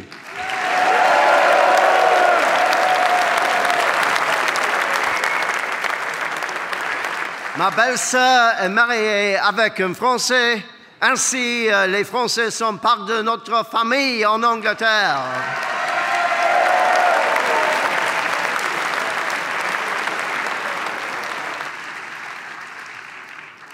That's all you're getting in French for the moment. Voilà, ça sera tout pour le français. Je suis ravi d'être ici, en tout cas, et félicitations d'avoir organisé ce rassemblement formidable. Et merci aussi à tous et à toutes. Merci beaucoup d'être venus ici aujourd'hui. Vous avez dépensé de l'argent vous-même. Ce n'est pas un compte de l'UE qui vous a fait venir ici. Oui. we are, we are delighted nous sommes véritablement ravis que vous soyez ici. Vous êtes venus pour nous encourager. Et j'espère que cette journée un peu triste, j'espère que nous allons pouvoir vous encourager également et vous donner quelques conseils peut-être. Mais je viens de quitter, j'ai quitté le Parlement il y a deux ans. Il y a deux ans, nous avons donné au peuple britannique un résultat du référendum et il devait être honoré par le Parlement. Ce n'était pas un référendum qui avait qui n'avait pas euh, qui ne devait pas mener à une décision. Il était sûr que nous allions mettre en place la décision. Mais bien sûr, l'élite, l'establishment ne savait pas qu'il était possible que les Britanniques votent à l'encontre de tous les conseils donnés par leur maître. Mais oui, le peuple a pris cette opportunité et heureusement que cela a été fait. Quel travail formidable a été fait par les gens ordinaires de ce pays.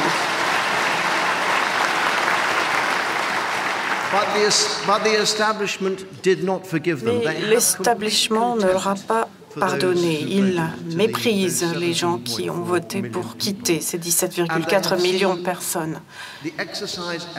Et pour eux, ça a été un exercice pour empêcher tous les dommages. Ça n'a pas été la vision que nous avions tous, la libération de la Grande-Bretagne qui peut reprendre sa place dans le monde et faire du commerce avec tous les gens avec qui l'on le souhaite en fonction des conditions que le choisit.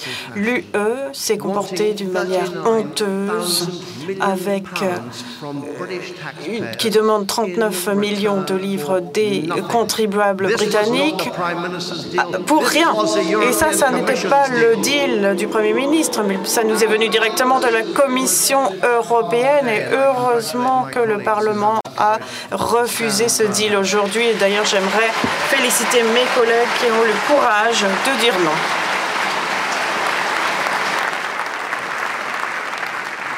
So what is what is our we've had some uh, messages uh, of advice. Lord Hamilton. On nous a donné quelques conseils avec Lord Hamilton, c'est quelqu'un de formidable. Je suis ravie de le voir ici ce soir. Il vous a donné quelques conseils, Alex aussi. Après, un conseil qu'il ne vous a pas donné que je moi je vais vous donner moi, c'est que quand vous vous lancez dans votre campagne, il faut choisir un leader qui croit véritablement la liberté.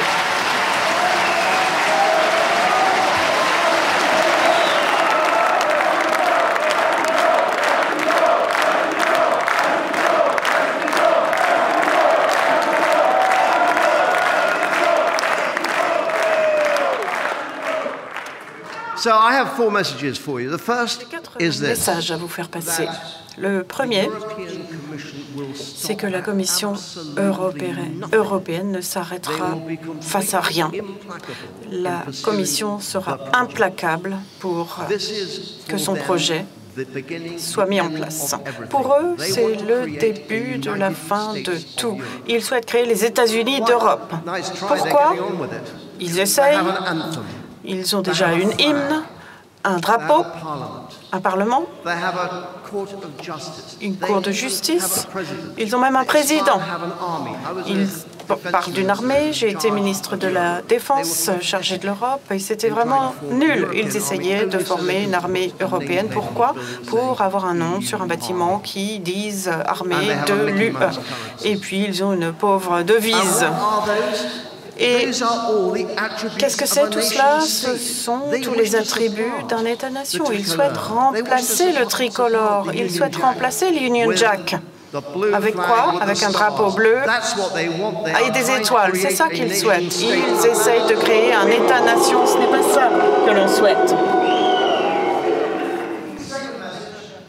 Deuxième message, comme on vous l'a déjà dit, l'Irlande, la France, le Danemark a déjà eu des référendums. On leur a demandé de les refaire. Nous avons eu un référendum.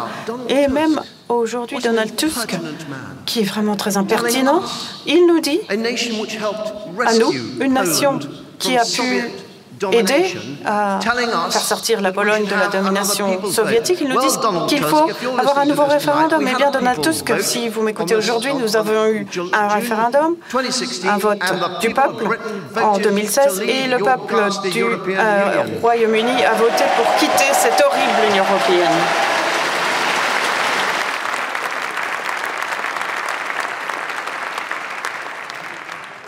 Your ingratitude is unappreciated in the United Kingdom, Mr. Tusk. Ingratitude, Monsieur Tusk, n'est pas appréciée au Royaume-Uni. Et si vous n'avez pas de place en enfer pour nous, nous pourrons trouver un endroit encore plus chaud pour vous mettre.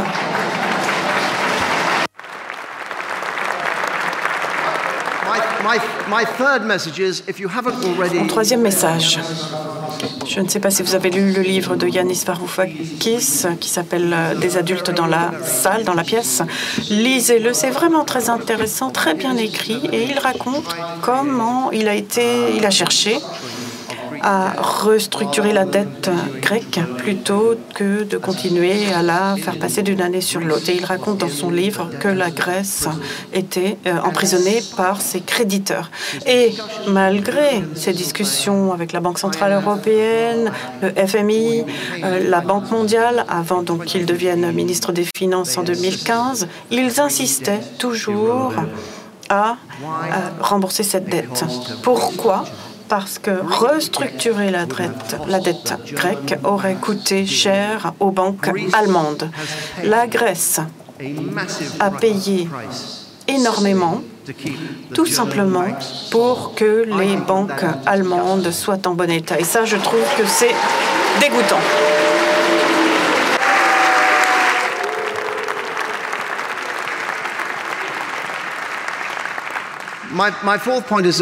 Et puis mon quatrième message, vous connaissez peut-être Airbus, cette société. Euh, la Grande-Bretagne était actionnaire. Aujourd'hui, euh, même si nous fabriquons de nombreuses pièces, nous n'en sommes plus actionnaires. Mais en tout cas, il y a euh, Tom Anders euh, d'Airbus, je, le connais, je ne le connais pas très bien, mais je l'ai bien connu l'été dernier et je l'ai rencontré. Je lui ai dit, Tom, pourquoi est-ce que vous accusez tout le temps le gouvernement britannique quant aux négociations sur le Brexit?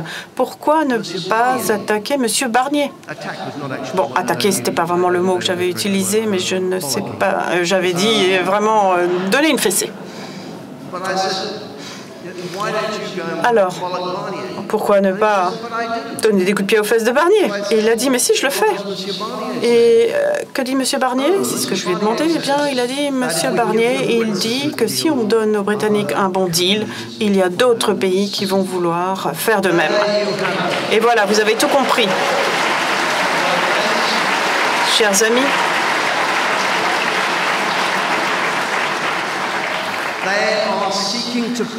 Ils cherchent à punir le Royaume-Uni tout simplement pour empêcher d'autres pays comme la France, l'Italie, les Pays-Bas, pour qu'ils ne suivent pas notre exemple et qu'ils ne saisissent pas l'opportunité de se libérer de cette organisation sclérotique des années 50. So, beware. Donc attention, attention, si vous vous lancez dans cela, François, ils vont vouloir vous punir. Et nous, évidemment, à ce moment-là, nous serons libres et nous viendrons vous aider comme nous l'avons fait dans les années 40.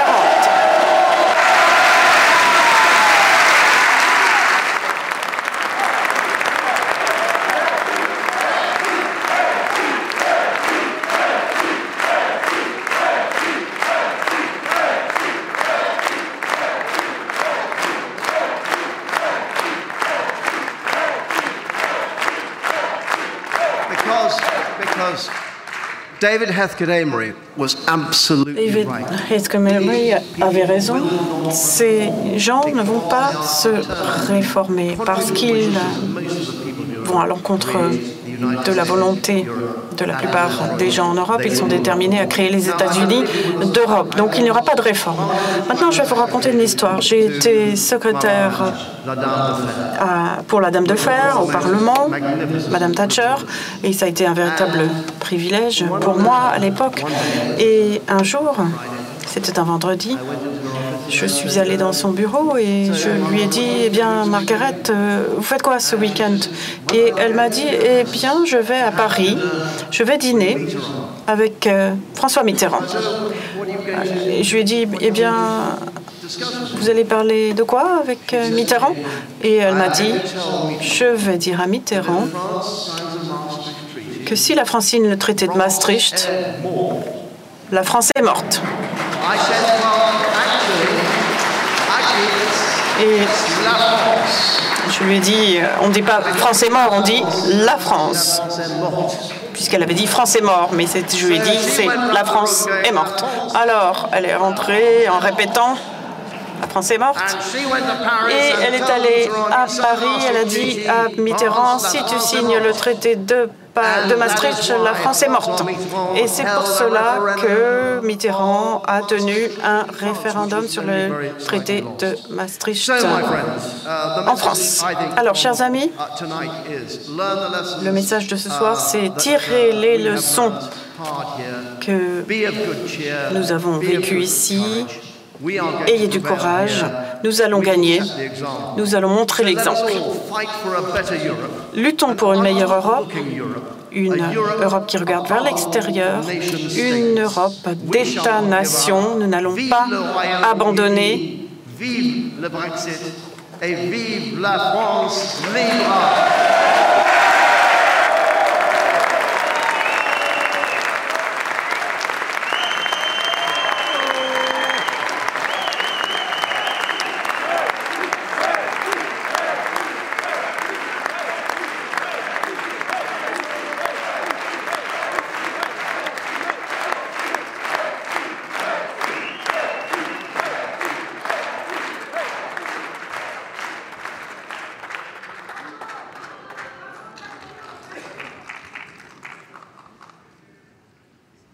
Simplement dire que la France n'est pas morte.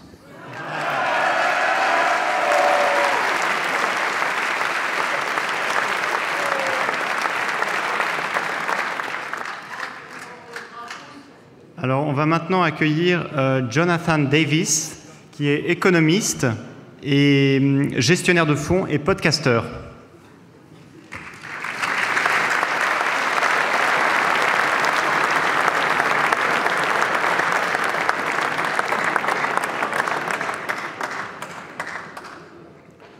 Bonsoir, messieurs, dames.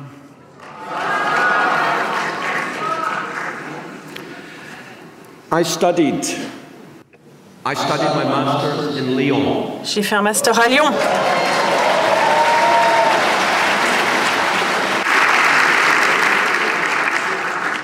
Every year, my family, Et chaque année, avec ma famille, euh, nous allons en Europe pour euh, nos vacances. Nous avons des amis partout en Europe.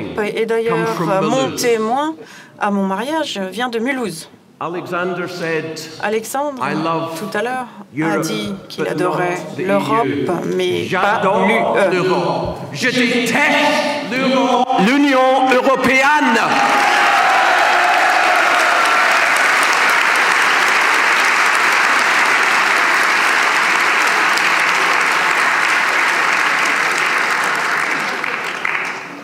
Did you understand that? Vous m'avez compris? The EU, as we know, was started by communists. comme on le sait, a été lancé par des communistes dans les années 50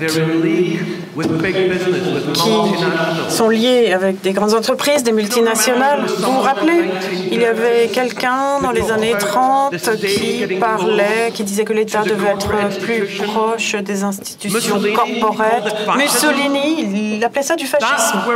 Eh bien, c'est ça que nous nous dirigeons vers ça. Les grandes entreprises, les grandes entreprises adorent l'UE. Il y a beaucoup euh, de lobbyistes à Bruxelles, énormément, qui gagnent énormément d'argent pour des multinationales, des grandes entreprises,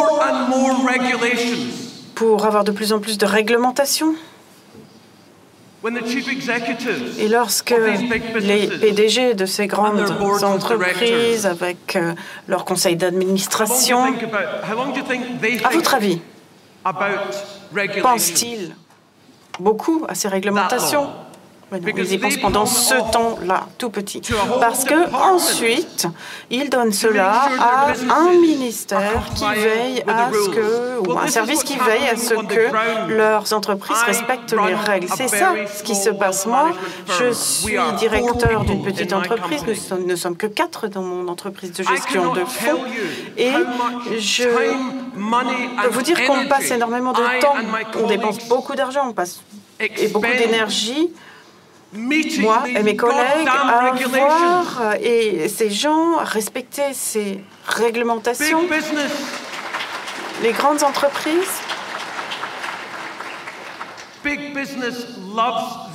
adorent l'UE. Pourquoi? À cause de ces réglementations, parce que cela empêche la concurrence des PME.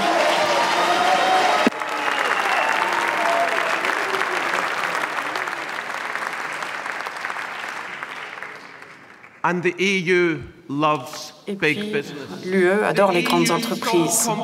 L'UE empêche la concurrence non seulement de l'extérieur de l'UE, et les grandes entreprises empêchent la concurrence à l'intérieur de l'UE. Et qui paye pour ça?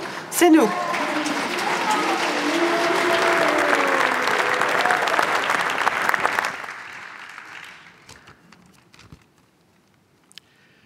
The UK voted le Royaume-Uni a voté pour quitter l'UE et les pouvoirs en place, les médias, les politiciens, les grandes entreprises, les banques dans mon cas, les partis de Davos, eux, malheureusement, ils réussissent à renverser ce vote démocratique. Tout le monde ici a dit que nous allions quitter l'UE. Bien sûr, j'espère qu'ils ont raison. Pour l'instant, par contre, ce qu'on a vu, c'est que ça n'était pas encore fait. Et j'espère que vous d'abord obtiendrez un référendum sur l'appartenance à l'UE et en plus, j'espère que vous allez pouvoir convaincre vos compatriotes pour qu'ils votent pour quitter l'UE. Je l'espère vraiment.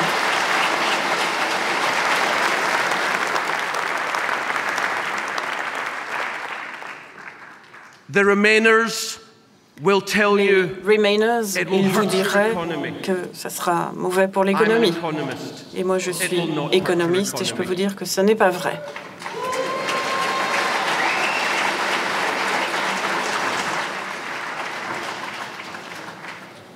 But Brexit, Frexit, Mais le Brexit, le Frexit, l'Itaxit, la Hongrie qui sortirait aussi. it's not about the economy. Il ne s'agit pas de l'économie. been about the economy. Une- It's about Ça n'a jamais été l'économie, mais c'est la démocratie qui compte.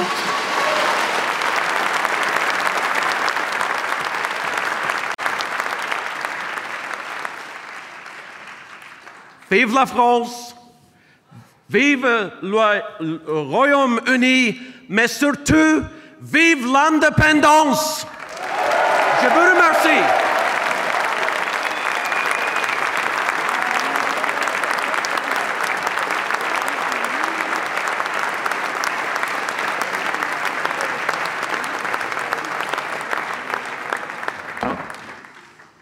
Donc nous allons, nous allons maintenant accueillir Lucy Harris, qui a fondé un collectif qui s'appelle euh, Leavers of London. Donc ça n'a pas dû être une chose très facile parce qu'à Londres, il y avait énormément euh, d'europhiles. Donc elle va probablement nous en parler un petit peu plus. Welcome Lucy.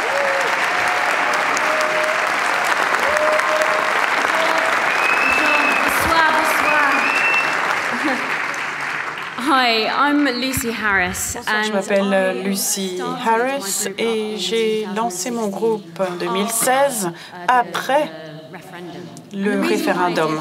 Et pourquoi j'ai fait cela? Eh bien parce que moi, j'étais vraiment furieuse de la façon dont on traitait le euh, public britannique. D'autres personnes, donc les gens qui avaient voté Leave, moi on me disait que je n'étais pas euh, engagée envers mon copain euh, européen parce que j'avais voté pour euh, quitter. On m'a dit que j'avais tort, on m'a dit que j'étais raciste parce que j'avais voté pour quitter l'UE, on m'a dit que j'étais xénophobe, on m'a dit que j'étais une idiote parce que j'avais décidé de voter pour quitter l'UE et je ne suis rien de tout cela. Absolument rien. Et J'étais vraiment livide. 40.1% of people in London voted Leave. 40,1% des personnes, des habitants de Londres ont voté pour quitter l'UE, c'est-à-dire une personne sur trois. Quand on est dans le métro, on serait surpris parce qu'il y a beaucoup plus de gens qu'on ne le croit qui a voté pour quitter. Et moi, j'ai pensé que c'était le bon moment. 17,4 millions de personnes ont voté pour quitter et je vais euh, leur en parler et essayer de leur parler euh, dans notre capitale. Alors, j'ai monté un groupe social, nous sortions pour aller prendre une bière après le boulot. On n'avait pas grand-chose à faire, juste boire un bière. Il suffisait de venir, dépenser à peu près 5 euros ici à Londres, une bière. On a commencé avec 10 personnes à Londres. Aujourd'hui, nous avons 1500 personnes dans tout Londres qui sont qui font partie de ce groupe, donc les Leavers de Londres. Et c'est ça, il s'agit de se rencontrer, de réseauter. Et les gens du Remain, ils sont très forts là-dessus. Ils savent toujours euh, qui aller voir pour avoir des promotions. Ils savent toujours qui aller voir pour se faire entendre dans les médias. Et nous, nous allons faire de même.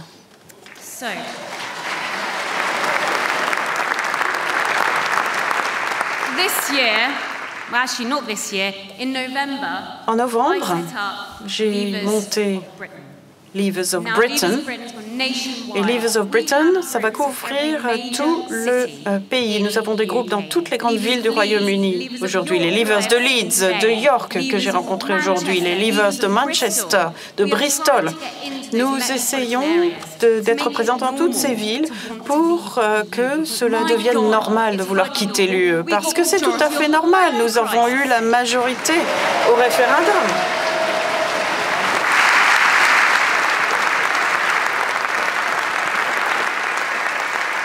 it's not just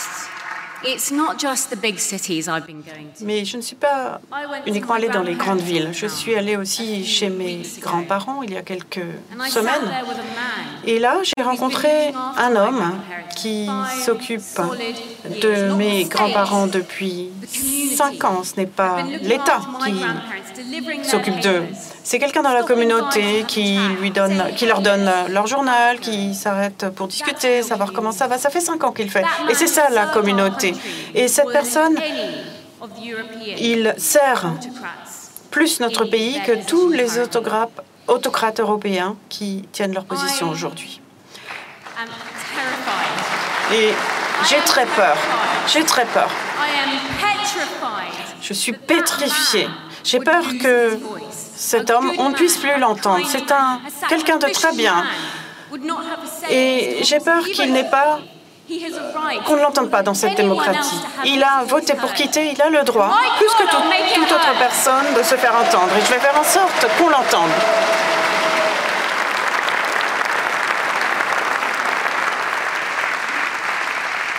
Our vote matters. Nos voix sont importantes, nos votes sont importants, nous sommes importants. Tous les gens qui se trouvent ici dans cette salle peuvent changer les choses. Nous avons tout cela en nous. Je suis une personne normale, je suis allée dans une école publique, j'ai travaillé dans la publication. Je suis juste quelqu'un, quelqu'un de normal comme tout le monde. Et si moi j'arrive à rassembler les gens, ça veut dire que vous, vous pouvez le faire aussi. Ça veut dire que tout le monde ici peut rassembler les gens pour montrer qu'il est possible de quitter l'Union européenne.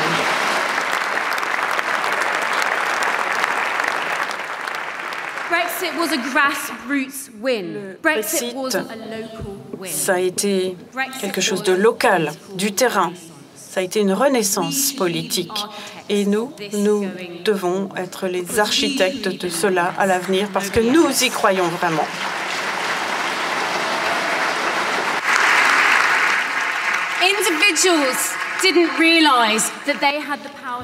Les gens ne savaient pas qu'ils avaient le pouvoir de changer les choses. On s'occupait de nous comme euh, si on était des enfants avant, mais là, les gens, en fait, avant, on les traitait de manière très paternaliste. Ma génération pensait que l'État allait leur donner tout ce dont elle avait besoin, mais non.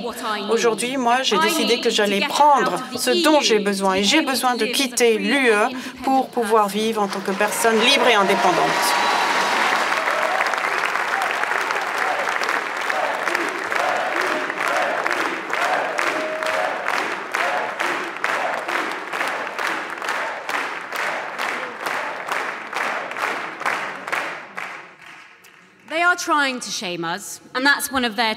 Ils essayent de nous faire honte. C'est une euh, de leurs tactiques. Euh, on a toujours utilisé ce genre de tactique contre les hommes et les femmes politiques, mais aujourd'hui, on utilise cela contre des personnes ordinaires. Et moi, je n'accepte pas cela.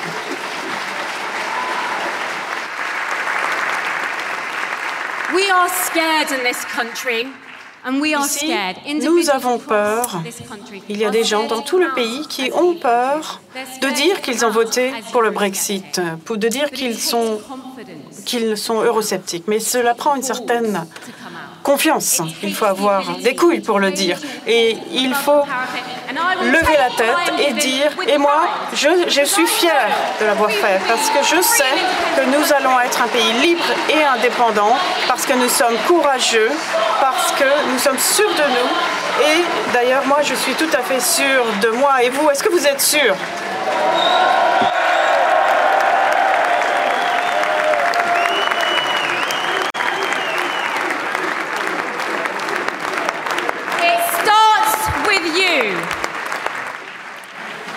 Ça démarre avec vous.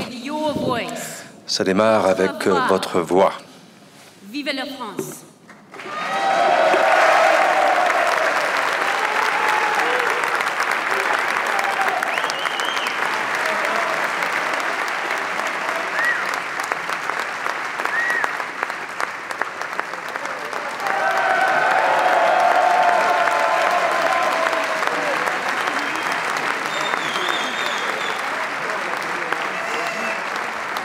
Grand merci, Lucie. Et un immense merci à vous tous, euh, participants qui venaient vraiment de partout, et aussi aux, speakers qui sont là et qui nous font l'honneur d'être ici avec nous. C'est vraiment un, très grand plaisir. So, on, vous dit euh, vraiment un très grand merci. Alors.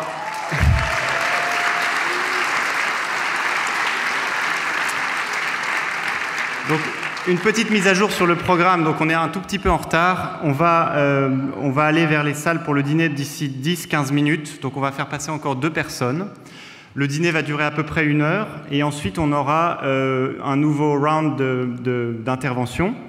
Euh, donc, les, personnes restantes. Donc, il y aura aussi des Français. Et on terminera sur une petite surprise. Voilà. Donc, Monsieur Asselineau, voilà. On montrera. Euh, donc je vais maintenant appeler euh, le docteur Lee Rotherham, qui, était directeur euh, des, projets spéciaux au Vote Leave.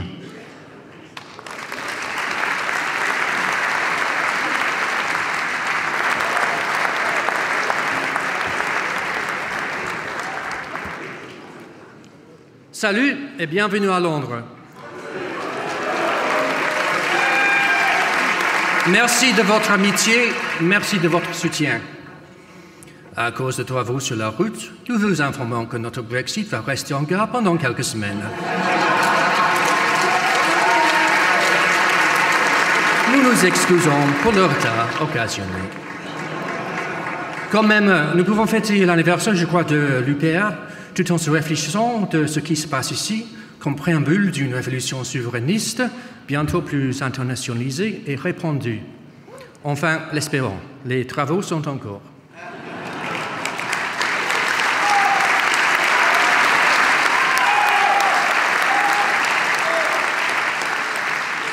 Vous, euh, vous aimez la cravate? Alain Lamassoure aussi. Je l'ai porté lorsque j'étais conseiller à la Convention sur l'avenir d'Europe. Monsieur euh, Lamassoure avait tenté acharnement de l'acheter directement de mon cou. Ce qui fait preuve que les fédéralistes, eux aussi, peuvent aimer du moins les symboles de la souveraineté nationale. Je commence en prononçant mes excuses. Bien que j'ai vécu en France, en pleine douceur angevine, entouré des interlocuteurs de mon tourangeau, après cela, j'ai étudié le Canada français. J'ai passé un hiver en plein Québec. Ni le sens au bout de mes doigts, ni mon accent n'a survécu. D'ailleurs, l'accent canadien se pousse le plus que je, me sens entre amis. Donc, je vous avertis déjà, mes petites unes, qu'on va me prendre foutre une poche ici avec cette parole dans un sac à main.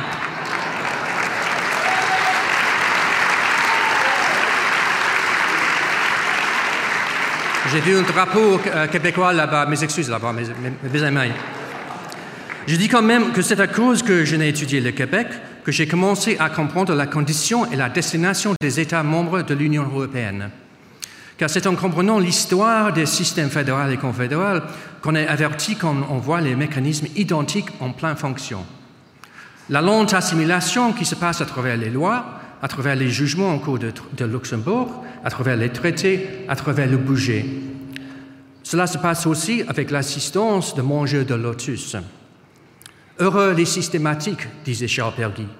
À Bruxelles, aussi bien contre nos élites de gouvernance, on en est plein. Une élite conditionnée par l'habitude, les victimes de l'eurosyndrome de Stockholm.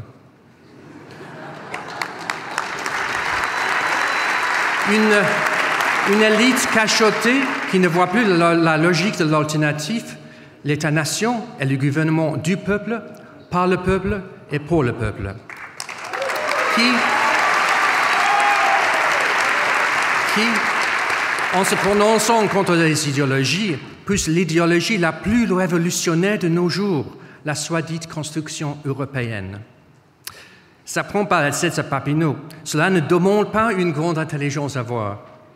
Voilà la raison principale pourquoi on ne peut pas encore fêter ici, ce soir, notre indépendance. Une grande partie de notre bureaucratie, de nos académiques, de nos journalistes, de nos, intellectuels, oui, nous en avons, et de nos parlementaires voient le Brexit comme une aberration de système, une affaire à mitiguer. On se rappelle de l'ère de Tibère.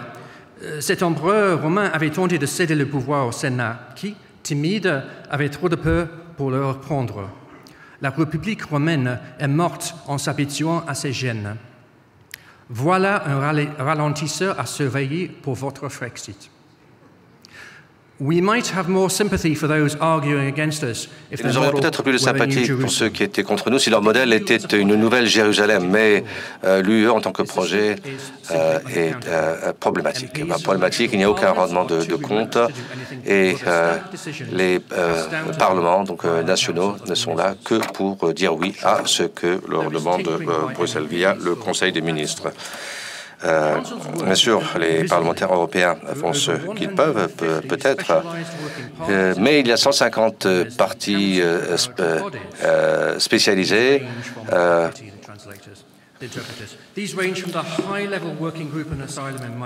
et nous avons des euh, groupes de travail sur la migration, les euh, euh, comités sur les investissements, euh, et même les gouvernements, les, les ministères euh, gouvernementaux ne participent pas souvent à ces euh, réunions.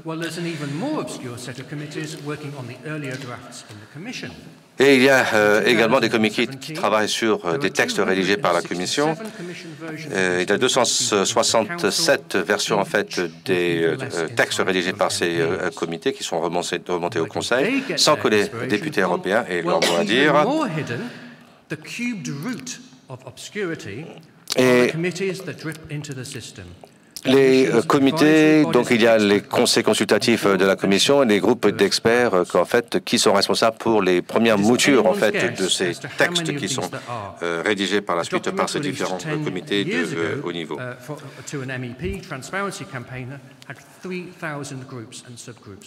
Et je sais qu'il y a euh, dix ans, il existait en fait des milliers et des milliers de ces sous-groupes. Nous euh, savons qu'il y a un groupe d'experts sur l'échange d'informations sur les meilleures pratiques liées aux émissions industrielles, ce qui a l'air passionnant. Un groupe qui aide à rédiger euh, des lois sur la euh, pollution industrielle. Il y a, je sais qu'il y a 59 en fait euh, groupes lobbyistes, mais pour autant que je le sache, aucun représentant de l'État français.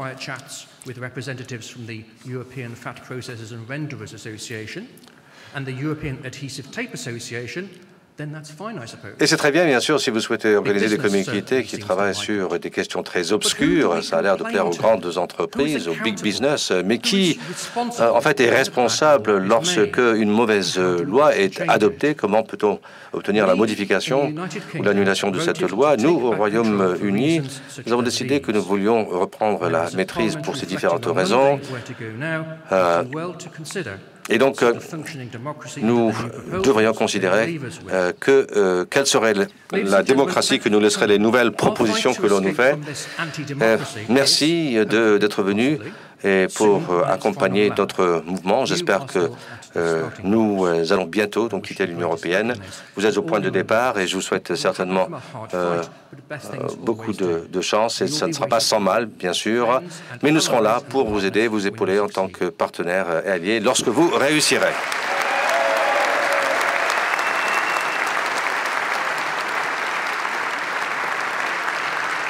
I conclude, since we saw the great man. Et je euh, conclurai avec quelques mots de Winston Churchill que j'ai lu euh, ce matin par hasard à la radio. Winston Churchill l'a dit alors que les Alliés étaient sur le point de gagner la guerre.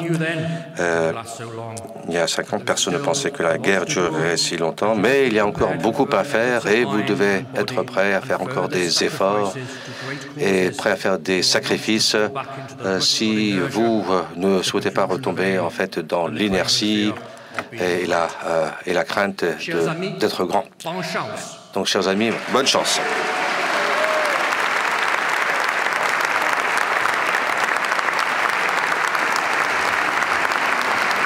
Merci, Lee.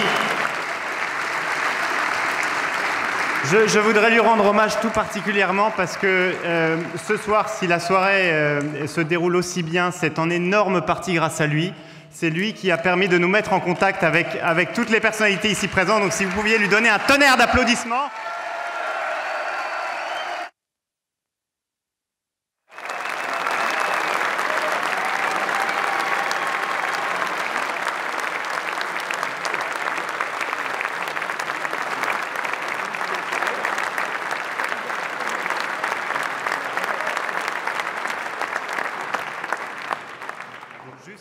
Juste avant d'appeler la dernière personne, euh, je voudrais simplement dire que si c'est possible, ceux qui le souhaitent euh, parmi les, intervenants, est-ce que après euh, la, prochaine intervention, vous pouvez monter sur scène et comme ça on pourra prendre une photo avec François Asselineau. Voilà, même ceux qui n'ont pas encore parlé. Et je vais maintenant appeler Ross Allan de, de Alliance of British Entrepreneurs. Welcome, Ross.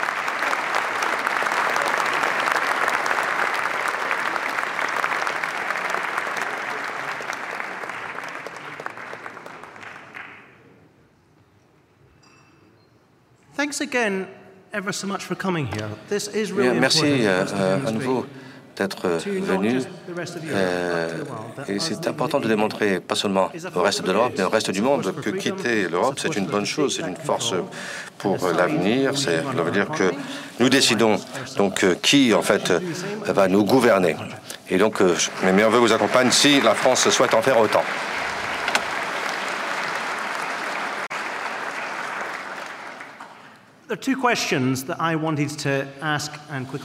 Il y a deux questions que je souhaitais poser et y répondre d'ailleurs. Euh, que devrions-nous faire en tant que démocrates? Et deuxièmement, euh, qu'est-ce qui est la chose la plus importante pour les entreprises britanniques? La première question, en tant que démocrate, que devons-nous faire? Euh, Eh bien, en fait, que l'on passe un deal ou pas, en fait, euh, ce qu'il faut, c'est qu'absolument on reprenne la maîtrise de notre argent, de nos lois, de nos frontières, de notre commerce. En l'absence de cela, eh bien, les électeurs dans ce pays auront le sentiment qu'ils n'ont pas obtenu ce pourquoi ils ont voté en 2016. Theresa May a échoué donc à ce jour, jusqu'à ce que le, Parlement britannique trouve quelque chose qui euh, respecte cela. Donc en tant que démocrate, il faut que nous exigions que nous sortions véritablement de euh, l'Union européenne et j'espère que vous pourrez euh, nous aider en ce qui concerne ce projet.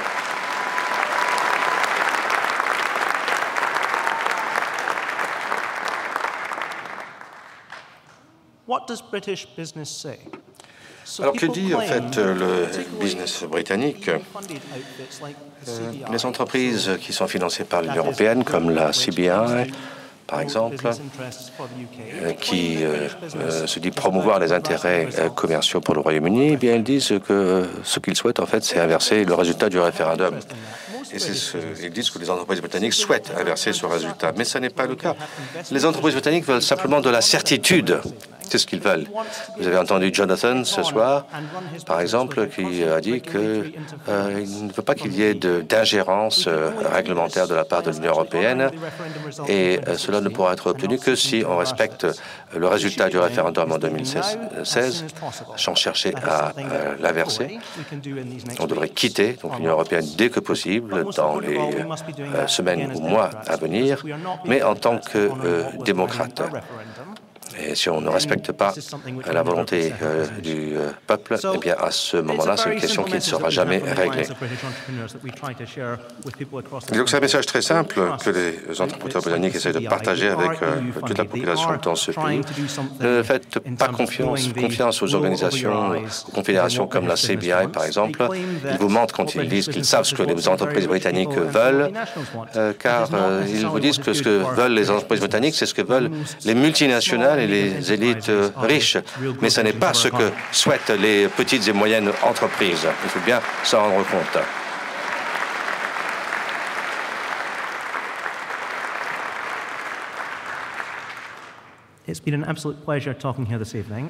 J'étais ravi de prendre la parole devant vous ce soir et merci encore une fois infiniment d'être venu. Merci infiniment, Ross.